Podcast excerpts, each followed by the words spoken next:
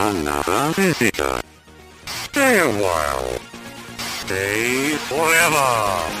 Ein Podcast über alte Spiele von zwei alten Männern. Heute mit Gunnar Lott und Fabian Käufer.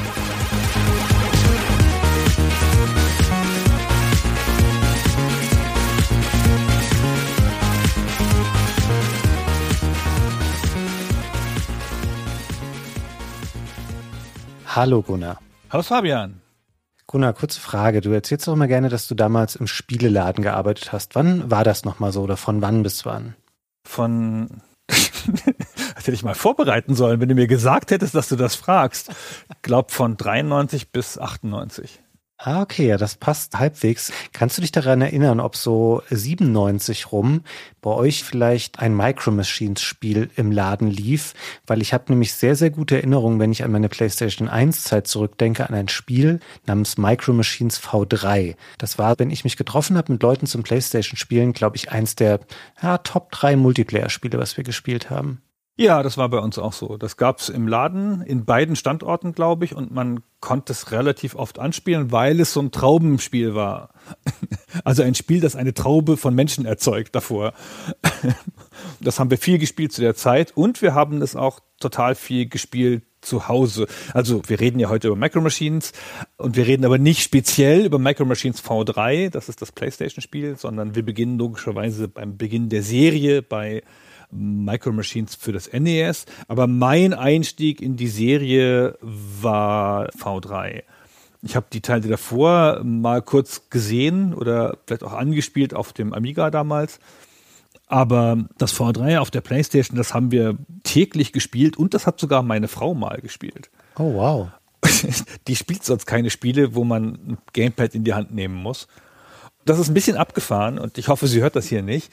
Meine Frau sagt von sich, sie hat eine Rechts-Links-Schwäche. Ne, wenn man halt sagt, jetzt biegt mal rechts ab, dann biegt sie links ab. Und sie redet sich dann immer raus, dass das auf keinen Fall was mit ihrer Konzentration zu tun hat oder so, sondern dass das auf jeden Fall also eine Krankheit ist, die Rechts-Links-Schwäche. Keine Ahnung, ob es das gibt, kann schon sein. Will ich nicht in Abrede stellen. Jedenfalls ist sie spektakulär ungeeignet für Spiele, die eine figurzentrierte Steuerung haben. Also sowas wie Tank Controls, wo man ja die Figur nach links und rechts dreht mit dem Pad und nicht einfach in die Richtung des Bildschirms drückt, wo die Figur hinlaufen soll. Das kann sie nicht. Da dreht sie immer in die falsche Richtung. Das geht nicht. Und Micro Machines ist ja ein Spiel, wo das auch so ist. Das Auto fährt nach oben und dann drückst du links für links und rechts für rechts. Und wenn du nach unten fährst mit dem Auto, dann drückst du immer in die andere Richtung, in die Gegenrichtung von dem, wie es fährt. Mhm. Und meine Frau hat das ganz irre gemacht. Aber warte, die Pointe kommt ja noch. Micro Machines V3 hat anders als die anderen Teile eine Fahrschule. Und das ist ein ganz entzückender Teil des Spiels. Es ist halt so ein Tutorial. Ganz einfaches, fahrschulartiges Tutorial. Und das ist begleitet von so einer Stimme. Das ist halt die Fahrschule von Cherry. Und die spricht dich an und sagt so, hi, hier, komm in meiner Fahrschule. Komm, jetzt lernen wir mal geradeaus fahren. So ganz direkt wird immer mit dir gesprochen. So in einem durchgehenden Monolog. Und diese Stimme besteht aus Einzelsamples logischerweise und reagiert auch auf das, was du tust. Also wenn du nicht losfährst, dann sagt sie, fahr jetzt mal los. Oder wenn du von der Bahn abkommst, sagt sie, hm, war wohl nicht so gut so. Und meine Erinnerung daran ist folgendermaßen in der Lektion 3, wo es darum geht, runterzufahren auf dem Bildschirm, also da, wo man sozusagen in die falsche Richtung dreht, hat meine Frau das einfach sechsmal in Folge nicht hinbekommen oder achtmal. Immer in die falsche Richtung. Die Stimme sagt dann auch immer irgendwas dazu. Sowas wie, nein, das war jetzt nicht richtig, zurück, jetzt fangen wir nochmal an, sowas in der Art. Und irgendwann sagt sie, willst du mich verarschen?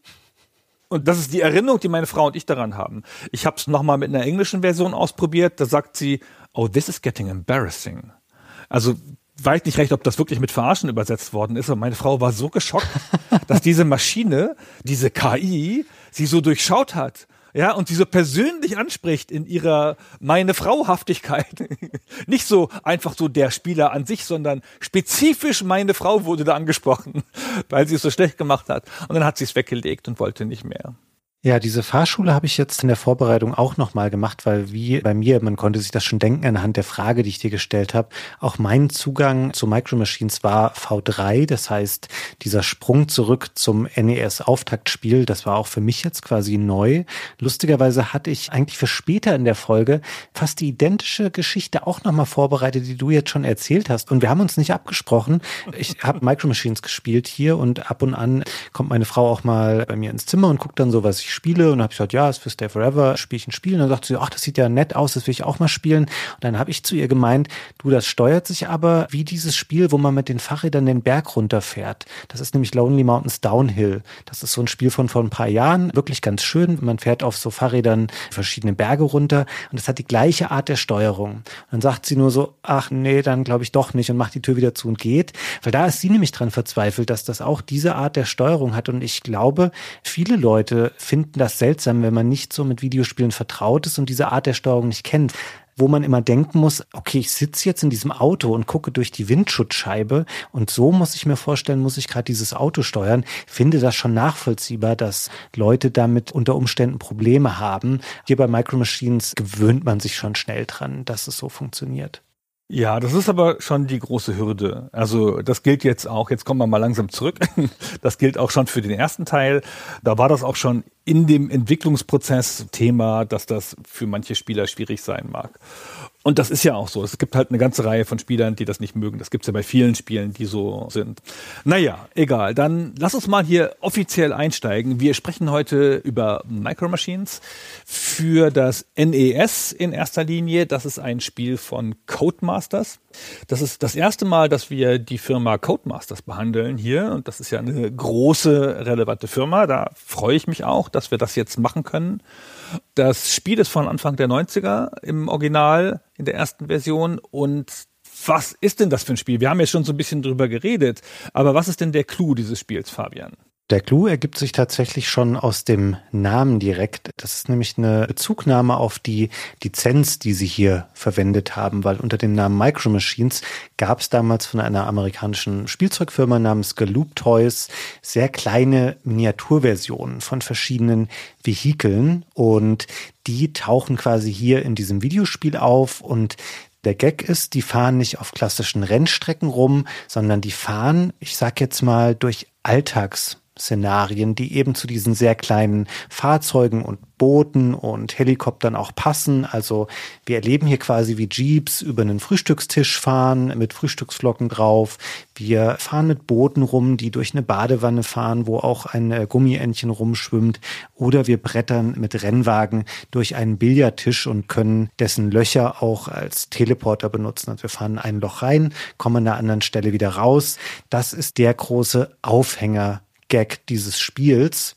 In der ersten Version ist es so, dass es einen Hauptmodus gibt für Einzelspieler, der nennt sich Challenge Mode. Das Spiel ist aber schon damals eigentlich darauf ausgelegt, dass man es im Multiplayer spielt. Auf dem NES in der Urversion ist man hier noch auf zwei Spieler beschränkt und dann fährt man eben mit diesen Vehikeln, von denen es auch eine ganze Menge an Sorten gibt, durch verschiedene Strecken, die diesen Vehikeln zugeordnet sind. Also jede Art von Fahrzeug und Flugzeug und Boot hat eine eigene Themenwelt, die quasi zu ihm gehört. Es ist ganz erstaunlich, wie viel vom Spielspaß das ausmacht. Das ist eine ganz frische Perspektive. Also ich meine, Autos in Rennspielen bis, sagen wir mal, 1990 rum sehen ja immer ein bisschen spielzeughaft aus.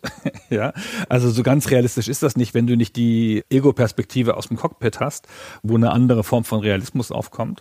Aber durch die Tatsache, dass das jetzt wirklich über den Frühstückstisch fahren und dann im Honig hängen bleiben, weil auch wirklich alles ist drauf angepasst die Hindernisse sind darauf angepasst. Ein Lineal bildet eine Brücke. Man kann über kleine Stellen zwischen zwei Tischen springen und sowas. ist alles diesem Szenario untergeordnet und es ist erstaunlich, wie viel Freude dieses Szenario macht und diese bunte Welt, durch die die Autos da fahren und wie sehr das dem Spiel seinen Charme gibt, schon beim Zugucken. Es ist eins von den Spielen, da guckst du zu und denkst du, ach, das ist aber toll, das will ich auch mal machen. ja weil es so nett ist und das ist auch so hell und bunt und hübsch und so und trotzdem nicht ohne Anspruch und wie du schon angedeutet hast, auch ein richtig solides Multiplayer-Spiel. Das ursprüngliche NES-Spiel, das zuerst rauskam, war dann auch der Auftakt einer Serie, die nicht zu den ganz großen Spieleserien dieser Welt gehört, aber die doch eine ganze Reihe von Jahren überdauert hat und deren offiziell letzter Teil 2017 kam für die vorletzte Konsolengeneration. Immerhin, soweit kommt ja nicht jede Serie aus der 8-Bit-Zeit. Stimmt.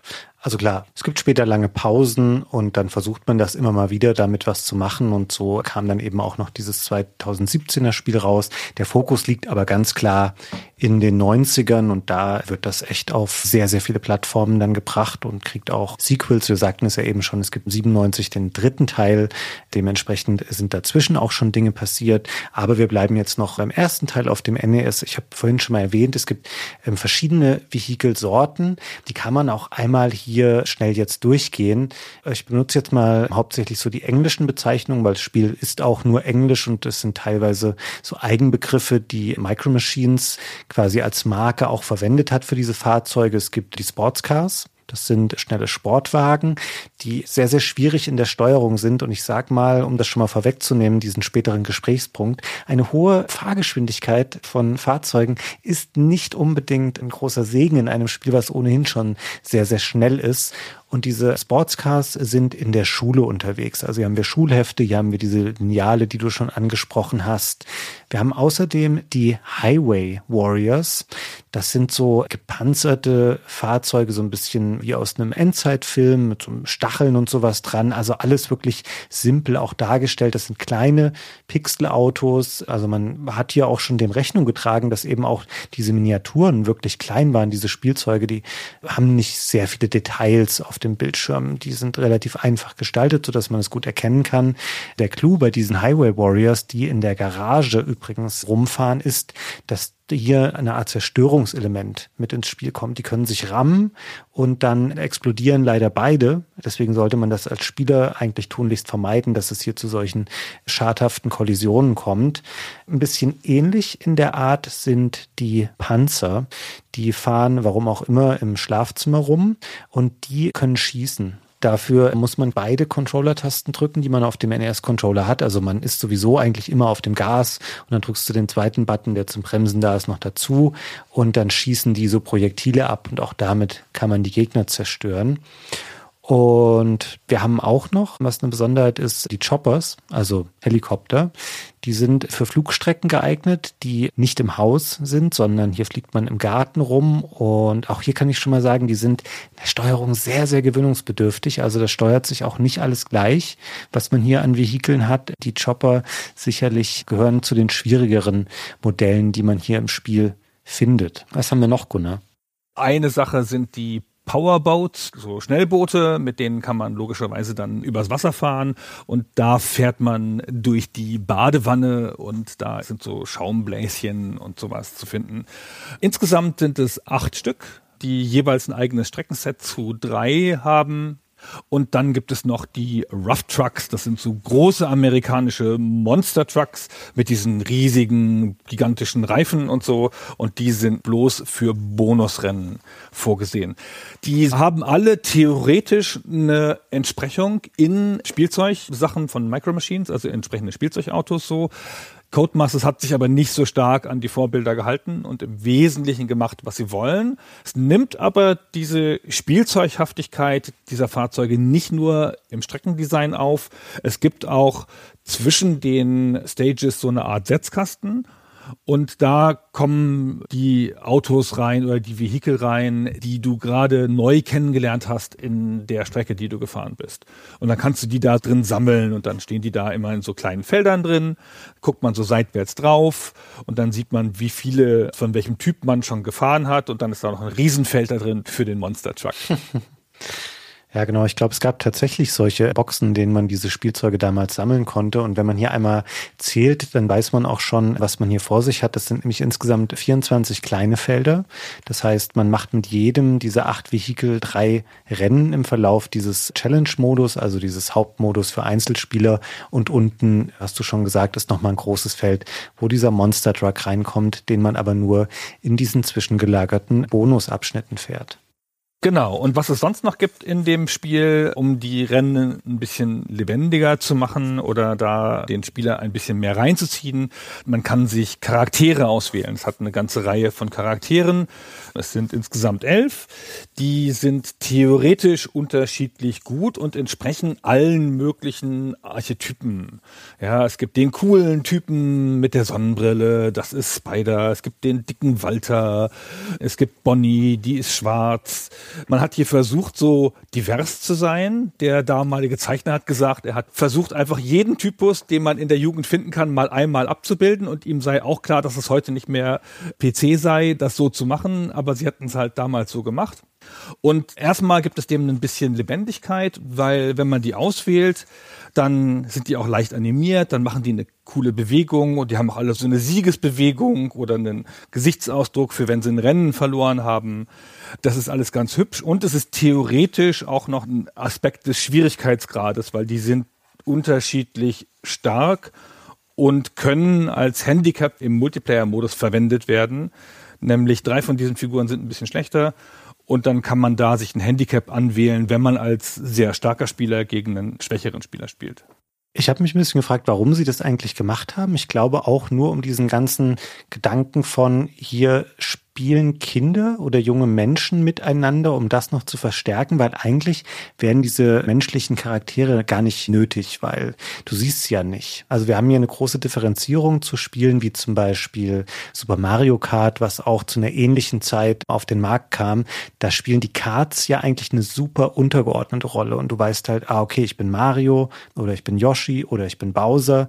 Aber hier bei Micro Machines siehst du ja nur diese kleinen Fahrzeuge und wer da drin sitzt sitzt, das kannst du gar nicht sehen. Also das spielt letzten Endes keine Rolle.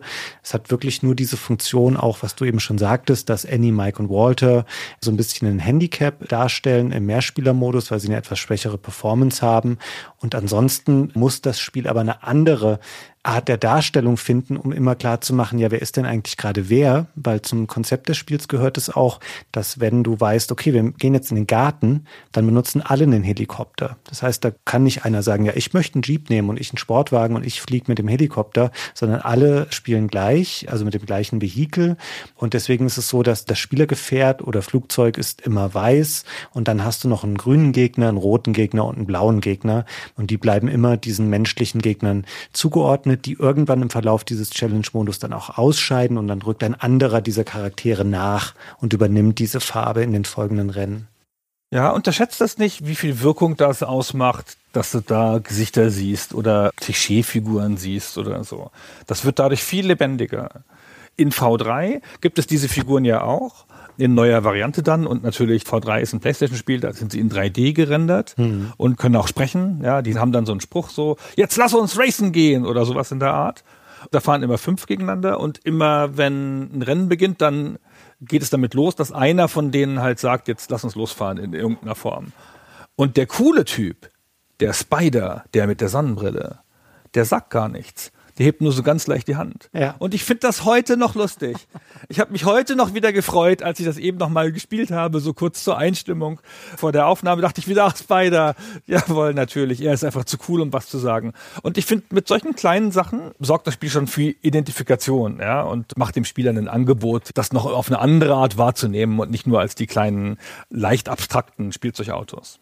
Ja, würde ich dir zustimmen. Ach ja, das V3 ist schon toll, einfach weil es auch dann diese isometrische Grafik schon hat für die Menüs und so. Das ist alles ganz knuffig anzugucken. Das hast du auf dem NES natürlich noch nicht in Teil 1. Also hier ist es wirklich ein ganz klassischer Top-Down-Racer, sobald es dann ins Spiel geht. Und da hast du eben dann immer vier Fahrzeuge, die gegeneinander antreten. Und dieser Hauptmodus ist so aufgebaut, dass man immer auf jeder Strecke Erster oder Zweiter werden muss im Verlauf dieser drei Runden dauernden Rennen und dann qualifiziert man sich fürs nächste Rennen. Ansonsten verliert man eins von drei Leben und muss das gleiche Rennen nochmal wiederholen, bevor es weitergeht. Wenn man in dieses Spiel einsteigt, dann sieht man die ersten Strecken jedes Mal eine neue Strecke, bis sich das erste Mal ein Streckentypus wiederholt.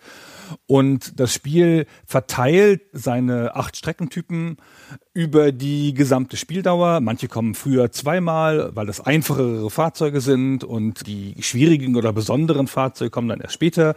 Aber Man hat von Anfang an ein hohes Maß an Abwechslung, weil sich ja nicht nur diese Streckentypen ändern, sondern mit den Streckentypen auch jeweils die Fahrzeugart. Und die Fahrzeugart ändert sich ja grundlegend. Ja.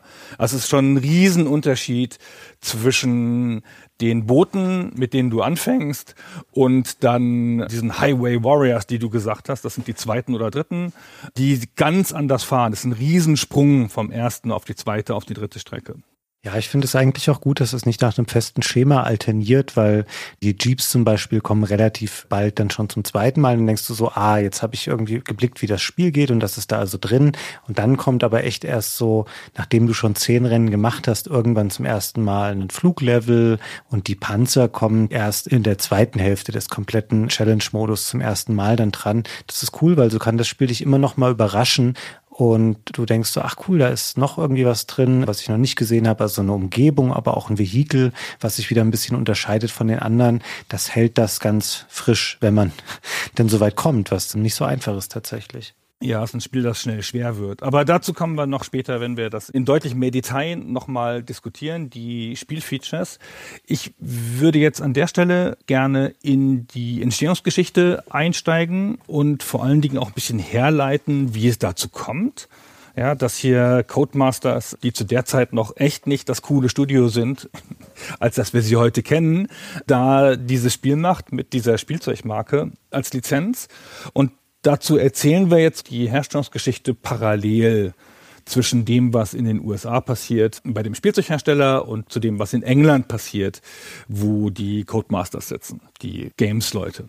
Ich beginne mal im Jahr 1986 in England, in einem Kaff zwischen London und Birmingham. 86 ist nämlich das Jahr, in dem die Codemasters in Banbury, Oxfordshire, ihre Firma gründen. Und die Gründer sind zwei Brüder, Richard Darling und David Darling. Der David wurde 66 geboren, noch älter als ich, ey, guck mal an.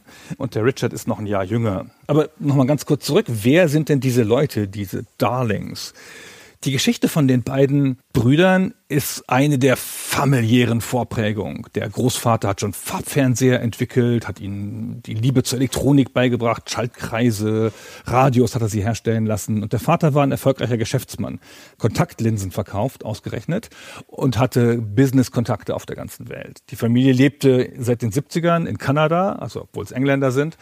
Und die Kids sind in Vancouver zur Schule gegangen und haben da Programmieren gelernt mit Lochkarten, wo man mit dem Stift so einzelne Felder ausfüllen musste. Der David Darling hat mal in einem Interview erzählt, dass auf 40 Kinder nur eine Tastatur kam und die anderen mussten mit Lochkarten arbeiten. Ja, aber immerhin. In meiner Schule in den 70ern auf dem Dorf oder in den frühen 80ern auf dem Dorf gab es ja gar keine Computer. Heute hat ja jedes Kind ein iPad in einer besseren Schule. Damals mussten die mit Lochkarten arbeiten.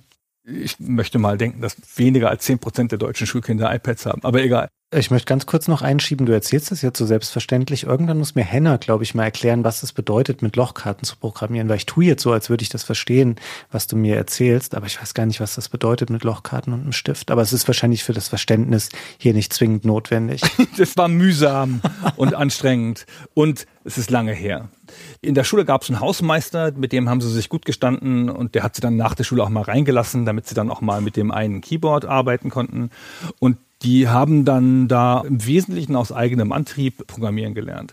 Und dann kamen doch Computer auf und sie hatten früh Zugang dazu, nicht nur über die Schule, sondern auch über die Familie. Die hatten dann einen Commodore PET, der erschien 1977. Damit konnten sie dann programmieren und dann später gab es einen VC20, den gab es in Kanada ab 81, den müssen sie sofort gehabt haben als der auf den Markt kam. Und parallel dazu haben sie sich eine solide Grundausbildung in Sachen Games erschlossen, in den Arcades der Zeit, die es damals gab, haben dann Defender gespielt und Galaxian und so. Und das ist alles so eine Geschichte, wie man sie oft hört bei Gründern aus der Zeit. Da passten dann halt ein paar Sachen einfach zusammen. Die haben halt von Haus aus technisches Verständnis. Die haben kein Elternhaus, das ihnen im Wege steht und sagt, hier fasst das Teufelzeug nicht an. Die haben sich Programmierfähigkeiten schon in der Schule erworben und sie hatten Spaß am Spielen. der nächste logische Schritt für viele in der Zeit, die später dann halt zu großen Leuten in der Gamesbranche wurden, war, lass doch mal probieren, ob wir das nicht auch können. Und in Vancouver hatten sie einen Schulkameraden, Michael Hybert hieß der, der hatte einen VC20 und dann haben die zusammen Klone von Arcade-Spielen gemacht, um zu gucken, wie das so geht. Das war so eine Schulepisode. 1982 ist dann die Familie zurückgezogen nach England und da waren die Jungs schon so weit, dass sie noch in der Schule eine Softwarefirma gründen, Galactic Software. Unter diesem Label Galactic Software, das war ein richtiger Publisher. Also es war nicht nur ein Entwicklerteam, ganz oft ist man ja in dieser Zeit so gestartet als junger Entwickler, dass man halt dann für irgendjemanden so Zuträgerarbeiten gemacht hat. Portierung oder beim Programmieren geholfen hat und so. Nein, die haben einfach so richtig wie am Reißbrett einen Publisher gegründet mit eigener Entwicklung, also sie selber, und haben dann unter dem Label Galactic Software in schneller Folge, also innerhalb von wenigen Monaten, sechs Spiele programmiert. Alles simple Spiele, ja. Da gab es einen Frogger-Klon namens Froggy oder eine Pac-Man-Variante namens Robot Mouse. Die waren alle für den VT20 programmiert. Zwei davon wurden auch umgesetzt für den C64 später. Alles kleine Spiele, aber sie haben da schon so Packungen zugemacht, haben ein ganz eigenes Packungsdesign gemacht, haben sich auch wirklich ein Konzept für diese Packungen überlegt. Die sahen auch immer gleich aus, hatten immer das gleiche Design, immer so schwarze Hintergründe, davor so eine Figur, so eine freischwebende und hatten so eine Farbkodierung für ihr C64-Portfolio und ihr VC20-Portfolio. Und dann haben sie sensationelle Anzeigen geschaltet, wo drauf stand Software from America. Ja, und dann haben sie da ihre Spiele für 2 Pfund 65 inklusive Versand verkauft. Und wenn du alle sechs genommen hast, dann kostet es 15 Pfund mit Geld zurückgarantie und so einem Coupon in der Zeitschrift.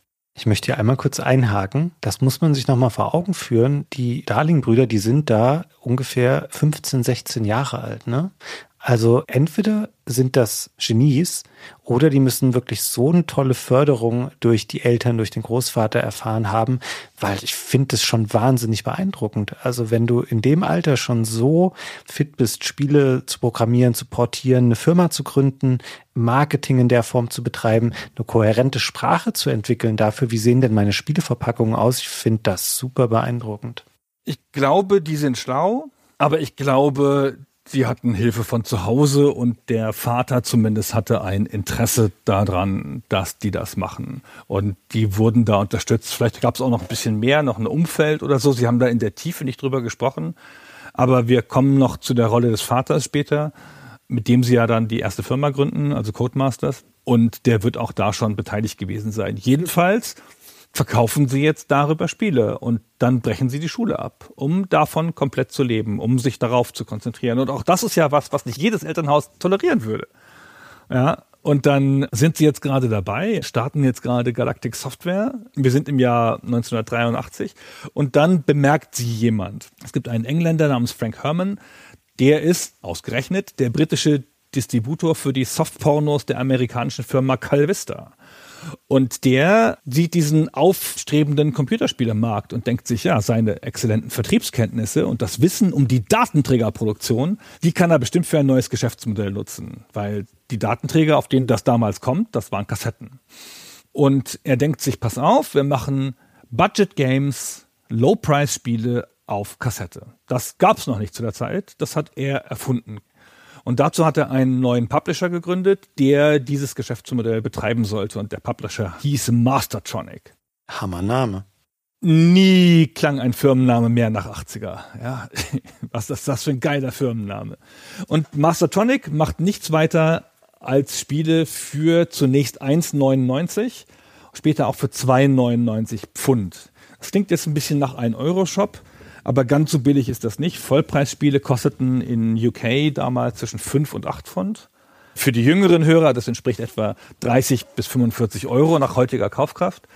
Also ein typisches Budgetspiel von Mastertronic läge heute so zwischen 9,99 Euro und 14,99 Euro. Mastertronic schließt sich dann mit den Darlings zusammen. Und das ist ein Dream Team. Ja, die programmieren total schnell, die sind clever, die haben ja genau das, was Mastertronic machen will, schon vorher einfach so gemacht. Sie geben also ihr eigenes Label auf und sind ab da eins der Programmierteams von Mastertronic, ja, sind Auftragnehmer. Mastertronic veröffentlicht dann in den nächsten Jahren wildes Sammelsurium an Spielen, alles, was sie günstig kriegen können.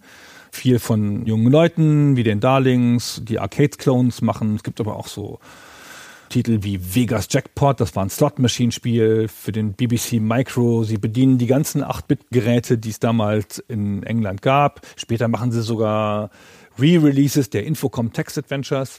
Sie verkaufen auch in Deutschland. Es gibt eine deutsche Mastertronic GmbH, die aber jemand anders macht in ihrem Auftrag. Und der Laden geht durch die Decke in den ersten Jahren. Nach ein paar Jahren später, dann verheben sie sich, dann kaufen sie einen Spieleentwickler aus Australien und dann wollen sie eine eigene Arcade-Abteilung aufmachen und dann geht's den Bach runter und dann müssen sie mergen, schließen sich zusammen mit dem Konkurrenten Virgin und werden die Virgin Mastertronic Group. Und ab da ist es auch uninteressant für uns hier. Wir bleiben nochmal bei der ursprünglichen Mastertronic und der Zusammenarbeit mit den Darlings. Das Budget-Business warf erstaunliche Profite ab. Mastertronic hat die Kassetten für 35 Pence produziert. Das haben sie optimiert. Das ist ja auch das, was sie glaubten, dass sie gut können und besser können als andere. Hat sie dann an den Handel verkauft für 90 Pence, an den Großhandel und 1,30 Pfund direkt an den Einzelhandel. Also war schon ganz ordentlich Marge dazwischen. Und die Autoren erhielten standardmäßig 2000 Pfund Vorschuss und 10 Prozent der Einnahmen. Das war für junge Entwickler nicht so schlecht, zumal Mastertronic auch mal sechsstellige Stückzahlen von so einem Spiel verkauft hat. Die Darlings haben in einem Interview der Zeitschrift New Business erzählt, dass ihr Spiel BMX Racer sich 250.000 Mal verkauft hat und ihnen Tantiemen von 100.000 Pfund eingebracht hat. Das passt jetzt nicht zu der oben genannten Rechnung, die aber offenkundig richtig ist. Bei 10% Anteil hätten sie nur 25.000 Pfund bekommen dürfen. Also entweder hatten sie bessere Konditionen als andere oder sie haben vielleicht auch ein bisschen übertrieben. Ist egal. Was man sagen kann, ist, es war eine erfolgreiche Phase für die Darlings und für Mastertronic und sie haben echt gutes Geld verdient für Leute, die noch nicht mal volljährig sind. Und das machen sie jetzt drei Jahre lang, nicht ganz, bisschen über zwei Jahre lang, zweieinhalb. Und dann 1986 gründen sie selber einen Publisher, The Codemasters Software Company Limited. Flashiges Logo, neue Firma, aber dazu gleich mehr. Jetzt springen wir kurz in die Parallelhandlung in den USA. Ja, Wahnsinn. Vielen Dank, Gunnar. Da denkt man, die haben schon so viel erlebt in ihrem Leben und jetzt haben sie schon wieder eine eigene Firma gegründet und da sind die halt auch gerade mal so ungefähr 20. Crazy. Also jetzt hier der Startpunkt geschaffen für Codemasters in England und ich berichte jetzt mal, was sich derweil zuträgt in South San Francisco in Kalifornien. Das ist eine Kleinstadt südlich des richtigen San Francisco und hier sitzt damals schon seit vielen Jahren ein Spielzeughersteller, dessen Namen ich eingangs der Folge schon mal ganz kurz erwähnt habe, nämlich Louis Galoob Toys. Und das ist ein Unternehmen, das gibt es damals schon seit fast 30 Jahren, nämlich seit 1957. Die hatten initial einen großen Hit mit dem Jolly Chimp. Das ist so ein Aufziehaffe mit zwei Becken, die er gegeneinander schlagen kann. Und wenn ihr jetzt an Homer Simpson denkt, wie dieser Affe in seinem Kopf die Becken gegeneinander schlägt, dann liegt ihr damit ganz richtig, weil genau das war damit gemeint und das war ein großer Erfolg für Geloop Toys. Das war aber nicht das einzige. Also die haben nicht nur so Quatsch hergestellt, die haben auch Sachen gemacht wie Bürobedarf und noch anderes. Und Mitte der 80er stehen die an sich nicht schlecht da. Die haben 100 Millionen Dollar Umsatz zu der Zeit, aber es ist eine Zeit, in der sich auch diese Spielzeugbranche in einem Wandel befindet. Also Produktionen werden nach China verlagert und man darf sich eigentlich keine signifikanten Fehler mehr erlauben, weil so Schwankungen oder eine Fehleinschätzung generell der Nachfrage zu einem Produkt, das kann zu sehr schmerzhaften Verlusten führen.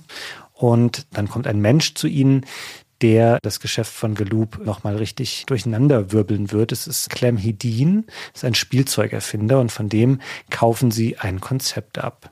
Es geht hier um kleine Spielzeugautos und die sind so klein, dass man tatsächlich so ein halbes Dutzend davon in der Hosentasche mit sich rumtragen kann. Und Clem Hedin hat ihnen die Idee gebracht. Der hat 24 Prototypen, der hat Produktionsanweisungen und der hat auch gleich Ideen mitgeliefert für die Verpackung. Und im Grunde ähnelt das natürlich erstmal solchen schon etablierten Konkurrenzprodukten von Matchbox oder auch Hot Wheels. Und das soll auch ähnlich detailliert sein, aber eben nur halb so groß. Ein Matchbox-Auto, das ist standardmäßig im Maßstab 1 zu 64 produziert und die Micro Machines sollen einen Maßstab von 1 zu 125 erreichen. Das bedeutet in konkreten Zahlen dann, dass ein Matchbox-Auto so ungefähr sechs bis siebeneinhalb Zentimeter lang ist und damit etwas größer als so eine typische Streichholzschachtel, wie wir sie hier kennen. Die war so ungefähr fünf Zentimeter lang. Die Micro Machines aber, die sollen nur so zweieinhalb bis dreieinhalb Zentimeter groß sein. Und das ist eher so die Größe, um für euch eine Relation zu schaffen von einem kleinen Anspitzer für einen Stift. Lustigerweise wird genau dieser Vergleich auch im Spiel später sichtbar sein. Da gibt es ja diese Schreibtischstrecken und da sieht man so einen Anspitzer liegen neben der Strecke und wenn die Autos da vorbeifahren, sieht man, dass das in der Größe ungefähr eins ist. Sag mal, hast du die jemals gesehen in deiner Jugend hier? Du meinst die Micro Machines? Ja. Ich kenne Sachen, die die später gemacht haben, aber das will ich jetzt noch gar nicht vorwegnehmen.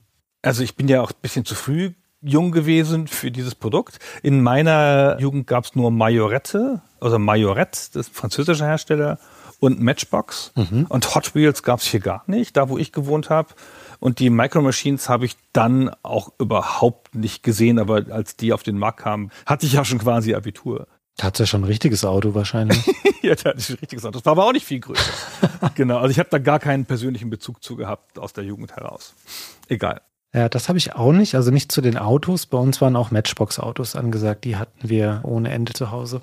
Bleiben wir bei der Entstehungsgeschichte dieser Spielzeuge damals. Das Problem für Galoop ist, dass sie kein Team im Haus haben, was dieses Projekt umsetzen könnte.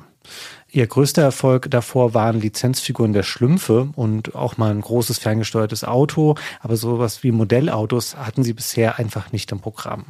Und dann kommt im April 1986 ein junger Designer, der bei Geloop anfängt, der heißt Jim Fonger. Und damit geht es dann richtig los. Und sie steigen ein in dieses Micro Machines Geschäft und da findet man auch Überlieferungen von Zeitzeugen, die sagen, das hatte so eine richtige Start-up-Atmosphäre, als sie mit dem Projekt begonnen haben, obwohl die Firma da schon 30 Jahre existierte. Das sei wild gewesen und es war ein kleines und junges Team und die konnten da relativ frei agieren in der Ausgestaltung dieser neuen, vielversprechenden Produktkategorie. Und tatsächlich startet Micro Machines dann auch 1987 bereits auf dem Markt.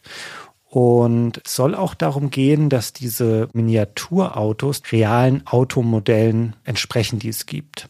Sie streben dann für 1988 45 Millionen verkaufte Einheiten an und starten mit einer ersten Serie, die aus sehr amerikanischen Miniaturautos entsteht. Das sind nämlich überwiegend solche Hot Rods. Das ist ein 57er Chevy, ein 65er Mustang, ein Camaro aus 69, noch ein jüngeres Camaro-Modell aus Mitte der 80er und ein 64er Stingray, also per Definition aus der Perspektive von jungen Kindern gesehen sehr coole Autos, die hier hergestellt werden. Und es bleibt dann aber nicht dabei. Es kommen dann auch Sachen dazu aus einer Kategorie, die nennt sich City Services, also sowas wie ein Feuerwehrauto. Es kommen europäische Autos dazu. Es gibt Offroader. Es gibt, hier sehen wir schon die Parallele dann auch zum Spiel, es gibt Boote. Und über die Jahre wächst das immer weiter.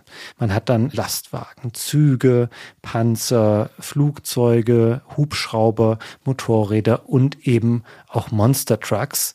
Und ich habe es vorhin schon mal gesagt, diese Autos waren sehr klein. Und das ist nicht nur ein optischer Gag oder ein Alleinstellungsmerkmal, das macht diese Autos auch günstig in der Produktion. Also Galoop kann fünf Micro Machines Vehikel herstellen zum Preis, den ansonsten ein Matchbox-Auto kostet. Dementsprechend verwundert es nicht, dass das sehr, sehr erfolgreich wird. Und so kommt es dann auch, dass im Jahr 1988 die Micro Machines in einem Branchenmagazin namens Toy and Hobby bereits als drittpopulärstes Produkt auf dem amerikanischen Spielzeugmarkt gelten, nach der Barbie-Puppe und, lustiger Zufall, Nintendos NES-Konsole. Wir springen noch ein Jahr weiter, 1989. Da sind dann schon über 300 Millionen Micro Machines verkauft. Und ich habe vorhin gesagt, dass die eigentlich in einer ganz guten Position waren, so Mitte der 80er. Sie haben aber an anderen Stellen auch Probleme mit dem Geschäft und es läuft dann alles nicht so toll. Und die Micro Machines und deren Erfolg, das ist tatsächlich das, was in diesen Jahren Galoob vor der Pleite rettet und so mit in eine Kooperation tragen wird, die dann dazu führt, dass wir heute überhaupt hier sitzen und über das Micro Machines Videospiel sprechen. Aber ich gebe derweil nochmal zurück zu dir, Gunnar, nach England. So, zurück nach England. Was ist in der Zwischenzeit bei Codemasters passiert? Die Darlings haben jetzt mit ihrer neuen Firma ein Büro in einem Industriegebiet in Bunbury angemietet. Es sind drei Räume, die Brüder teilen sich den einen. Der Vater James arbeitet als Sales Manager in einem anderen.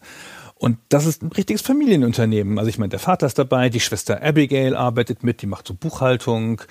1988 gibt es einen Bericht von der BBC im Frühstücksfernsehen und da wird sogar erzählt, dass die Darlings auch ihren achtjährigen Bruder mit reinnehmen als Marktforscher. Also der sitzt dann da und spielt neue Spiele an und gibt Feedback, also Marktforschung. Und im gleichen Beitrag wird David gefragt, wie sie eigentlich dazu stehen, dass ihr Vater da ja mitarbeitet. Und dann sagt der David wirklich sehr nett und treuherzig, dass der Vater natürlich zu Hause die Befehlsgewalt hat, aber auf der Arbeit müsse halt machen, was sie sagen. Es sei halt schließlich ihre Firma. Und der Vater kommt in diesem Beitrag auch zu Wort und unterstützt das voll und sagt, ja, es muss schon so sein. Und die haben ja das Gespür, die Jungs, die haben das Gespür. Und die Darlings machen genau da weiter, wo sie bei Mastertronic aufgehört haben, nur eben ohne Mastertronic. Aber die Philosophie ihrer frühen Jahre könnte fast von Mastertronic sein. Sie wollen Budgetspiele machen, billige Spiele, aber keine Re-Releases, sondern neue Spiele, idealerweise mit der Qualität von Vollpreistiteln, soweit sie das hinkriegen. Und das erste Spiel wird BMX Simulator. Damit setzen sie auf ihren erfolgreichsten Mastertronic-Titel auf, das war BMX Racers. Der kriegt eine neue peppige Packung und auf der Packung steht auch direkt, dass es von Richard Darling ist, dem Autor des Bestsellers BMX Racers. Und der Preispunkt ist, wir haben es von Mastertonic gelernt, 1,99. Die Darlings nehmen das also genauso mit, wie sie es gelernt haben. Das Spiel kriegt auch gute Wertungen, sind auch 80er dabei und geht in UK auch direkt auf Platz 1 der Charts. Heinrich Lennart schreibt im deutschen Test für die Happy Computer, ach, das hören wir uns mal an, was er da geschrieben hat. Heinrich, lies das doch mal bitte eben vor. BMX Simulator bietet sehr viel. Gute Grafik, tolle Musik und einen Simultanspielmodus. Auf Dauer passiert zwar nichts Neues, aber dank geschickter Motivation, wer alle Strecken sehen will, muss fleißig üben und eines unwiderstehlichen Preises wird das Programm sicher seine Freunde finden. Vielen Dank, Heinrich. Die deutsche Packung verweist sogar darauf, dass das ein Nummer 1 Hit aus Großbritannien ist. Codemasters hat jetzt da das gefunden, was man immer will in der Spielebranche, nämlich eine Formel.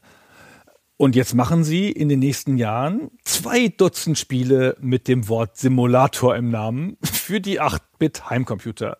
Weil wenn das einmal Erfolg gehabt hat, dann geht's auch noch mal. Sie machen nicht nur Sporttitel, es gibt auch ein Slot-Maschinen-Spiel, das als Fruit Machine Simulator auf den Markt kommt. Der Simulator wird quasi ein Markenzeichen. Und das ist volle Absicht. Ja, sie haben sich genau überlegt, dass sie irgendwas brauchen, was sie von anderen Firmen absetzt. Und das ist es jetzt, die Simulatoren. Sie machen noch andere Spiele. Die Simulatoren machen etwa die Hälfte aus ihres Portfolios. Aber das ist das, wofür Codemasters steht. So sehr, dass die englische Zeitschrift Crash ein Heimcomputermagazin 1989 in einer fiktiven Meldung leicht ironisch schreibt, dass die Firma Moldcasters in Kürze das Spiel Advanced Tortoise Simulator rausbringen wird. Also Mold ist der Schimmel im Englischen, to cast heißt werfen, der Schimmelwerfer. Mhm.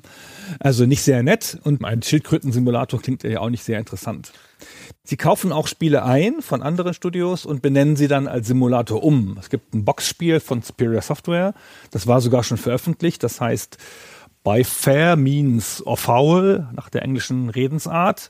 Und das kauft Codemasters, portiert es auf andere Plattformen und nennt es Pro Boxing Simulator. Was, wenn wir ehrlich sind, der bessere Titel ist, ne? Wollte ich gerade sagen. Ich finde generell diese Strategie nicht so verwerflich. Aus heutiger Perspektive, wir verbinden ja mit dem Wort Simulator immer eher ein bestimmtes Genre. Für uns wäre das seltsam, wenn jetzt heute ein Boxspiel und ein Rennspiel und ein Geschicklichkeitsspiel und ein Jump-Run-Spiel alle irgendwie Simulator im Namen hätten. Aber da ging es ja ihnen darum zu sagen, das bildet einen realen Vorgang oder irgendwas, was wir aus der echten Welt kennen, in einer interaktiven Form. Aber ich finde das erstmal gut und gerade das Beispiel, was du nennst, bei Fair Means or Foul, das klingt halt nach Shakespeare und nicht ja, nach einem genau. Boxspiel. Also das ist schon gut, dass sie das umbenannt haben und ich finde das eine voll gute Strategie eigentlich, die sie da gefahren haben. Ja, ja, die sind nicht doof. Die Geschichte wiederholt sich, ja, so wie sie damals, das Brüderpaar, das alleine Spiele machen kann, von Master Tonic gefunden wurden, finden sie jetzt ein anderes Brüderpaar. Die Oliver-Zwillinge, Andrew und Philip Oliver. Und die starten bei Codemaster schon 86 mit einem Spiel, Super Robin Hood, auch ein Nummer 1 Hit mal wieder, und machen in der Folge ein halbes Dutzend Simulatoren. Natürlich und die super erfolgreiche Dizzy-Reihe. Das sind hierzulande ziemlich unbekannte Jump'n'Runs mit so einem anthropomorphen Ei als Held. Jetzt an der Stelle müsstest du sagen, wenn du es kennst. Ja, ja, ich bin jetzt kurz noch außer mir, Gunnar, dass du sagst, das ist hierzulande ziemlich unbekannt. Ich habe da auf dem Amiga einige Dizzy-Spiele gespielt. Das steht durchaus auf meiner Liste für Themen, die ich dir bei Gelegenheit mal andrehen werde, ne? Ich habe das noch nie von gehört, von den Dizzy-Spielen. Wow. Das ist so auf der Popularitätsstufe bei mir wie dieses Kiwi-Ding aus New Zealand Story oder so, würde ich sagen. Sowas ist Dizzy für mich auch. Aber wahrscheinlich hast du davon auch noch nie gehört. Auch nicht gehört, tut mir leid, ja. Du kennst doch New Zealand Story. Nein. Gottes Willen. Jedenfalls, die Dizzy-Reihe ist super populär in England und in Nordhessen. Und das machen halt die Olivers. Und Codemasters übernimmt für die eigenen Zuarbeiter nicht zufällig das exakte Bezahlmodell von Mastertronic. Die Oliver Twins erhalten für ihr erstes Spiel, Super Robin Hood, 10% des Ladenpreises als Tantiemen. Und dann verkauft sich der Titel sechsstellig und bringt ihnen 10.000 Pfund ein. Und das ist da diese Spiele ja immer in ein, zwei Monaten oder maximal drei Monaten gemacht werden, ist das auch echt eine ganz faire Bezahlung. Ja, es hängt halt sehr an den großen Stückzahlen, aber wenn das klappt, geht das. 1987 macht der Laden bereits zwei Millionen Pfund Umsatz und die Darlings ziehen schnell aus dem gesichtslosen Bürokomplex in Banbury aus und gehen 30 Kilometer weiter nördlich in einen Bauernhof nahe der Stadt Southam, wo die Firma bis heute ihr Hauptquartier hat. Genau, und wenn ihr euch jetzt fragt, was ist denn mit Bauernhof so gemeint, das haben wir uns auch gefragt und wir haben dann mit jemandem gesprochen, der selber für Codemasters einige Jahre gearbeitet hat, nämlich Anfang dieses Jahrtausends von 2002 bis 2005. Es geht um Fabian Döhler, der PR-Manager für Codemasters war und wir haben ihn mal gefragt, was es mit diesem Bauernhof oder diesem neuen Firmensitz auf sich hatte, weil er ist häufiger mal dort gewesen. Also ich bin mir relativ sicher, dass dieses Landhaus das Haus von Jim, dem Papa der Darlings war. Vielleicht kann man es mit so einem Ferienhaus vergleichen, wo du nicht die ganze Zeit bist. Und es wurde dann einfach zum Codemasters Headquarter umgebaut. Vermutlich steuerlich gar nicht so schlecht. Dann kann man sein Landhaus auf die Firma abschreiben.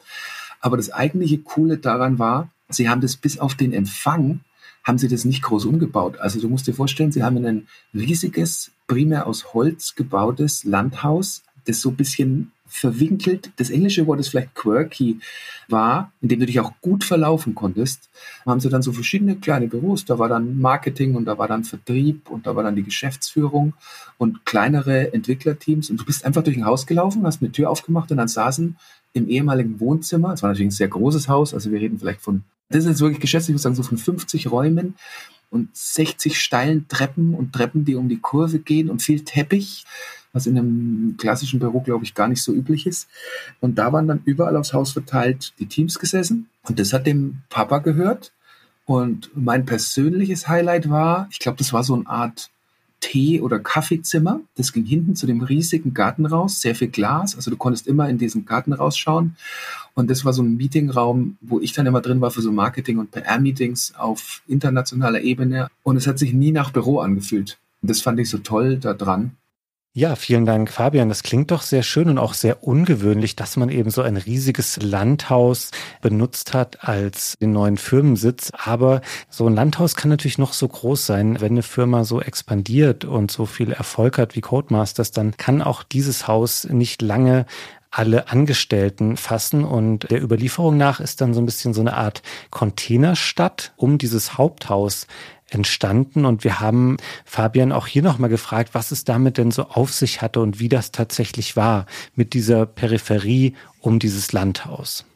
Das waren eher so große Hallen, zumindest die Außenverkleidung war, glaube ich, Wellblech oder das Dach, aber die hatten schon solides Fundament.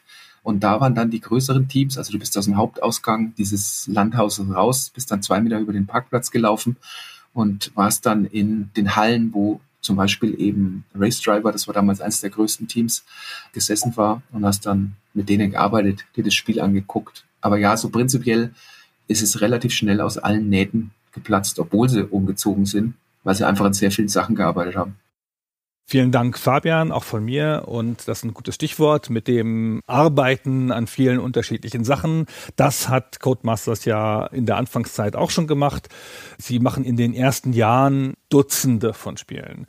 Und ein Rückgriff auf das Wirken von Galactic Software Sie setzen auf eine konsistente, durchgängige Coverstrategie und sie sagen auch, unsere Spiele sollen auf den ersten Blick sofort als Codemaster-Spiele erkennbar sein und das Spiel darf ruhig erst auf den zweiten Blick erkannt werden. Und das ist echt ganz gut gemacht. Die Cover haben alle so einen weißen Rand, darüber sitzt ein handgezeichnetes Motiv, dann halt ein Rennauto bei ihrem Grand Prix Simulator oder ein Ei mit Boxhandschuhen bei einem Dizzy-Spiel. Und diese Motive, die brechen immer aus diesem weißen Rahmen aus, also wirken dadurch auch ein bisschen dynamisch so. Die Titelzeile hat immer extravagante, tanzende Buchstaben, das Wort Simulator, das ja auf vielen ihrer Spiele drauf ist, ist immer gleich, immer auf die gleiche grün abgesetzte Art, in der gleichen Schriftart gemacht, damit da auch so eine Konsistenz ist und so. Das funktioniert alles super und es ist auch alles echt professionell gemacht für so eine junge Firma, muss man immer sagen. Diese Simulator-Strategie, nennen wir sie mal, ist solide und führt zusammen mit dem Preispunkt und auch der zumindest mal durchgängig ganz okayen Qualität der Titel zu einer Reihe von Nummer 1 Hits. Der Grand Prix Simulator von den Oliver Twins verkauft 250.000 Stück. Aber diese Strategie ist zu leicht kopierbar.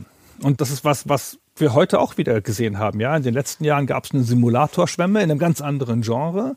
Und das ist auch so. Zwei, drei Firmen haben damit super Erfolg, andere machen es nach. Und das ist in den 80ern auch schon so. Andere Unternehmen springen jetzt mit eigenen Simulatoren auch zum Budgetpreis genau auf den Codemasters Zug auf. Die Firma Zeppelin macht den Go-Kart Simulator und, man glaubt es nicht, den Spaghetti Western Simulator. Top 10 Software macht ein Text-Adventure und nennt das den Werewolf Simulator, weil warum auch nicht? Die Firma Hightech macht den Future Bike Simulator und so weiter und so fort. Und Codemasters selber macht, und das merkte man ja auch an dem vorhin zitierten Spot der Crash-Redaktion, also der Redaktion der Zeitschrift Crash, einfach zu viele davon. Also das läuft sich jetzt in den späten 80ern ein bisschen tot und derweil kommt auch ihre Budgetstrategie unter Druck.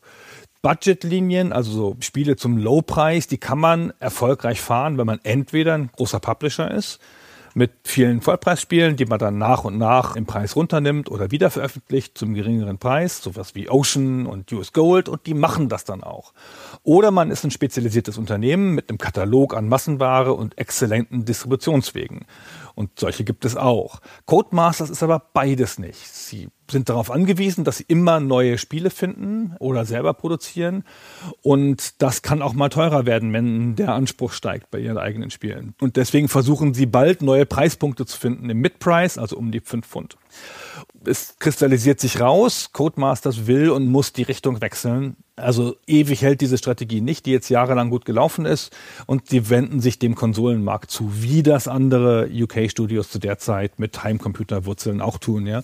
Auch das Studio Rare zum Beispiel aus England kommt auch etwa zur selben Zeit auf die Idee, dass man mal was mit Konsolen machen muss. Aber Codemasters hat keinen Zugang zu den Developer-Kits von Nintendo. Man braucht ja, um Spiele für das NES zu machen, das Nintendo Entertainment System, muss man ja so ein Developer-Kit haben von Nintendo. Und ich bin nicht sicher, es ist nicht so ganz klar in den Dokumenten oder in den Aussagen und Interviews, die ich gelesen habe, ob die da einfach keins gekriegt hätten oder ob die nicht willig waren, Lizenzkosten zu zahlen von Nintendo. Also jedenfalls Stand ist, sie haben nichts Und dann setzen sie einen ihrer Angestellten, Ted Karen, darauf an, sich mal hier das technisch ganz genau anzugucken, was Nintendo da macht. Und der analysiert das NES und entwickelt 1989 zwei Geräte.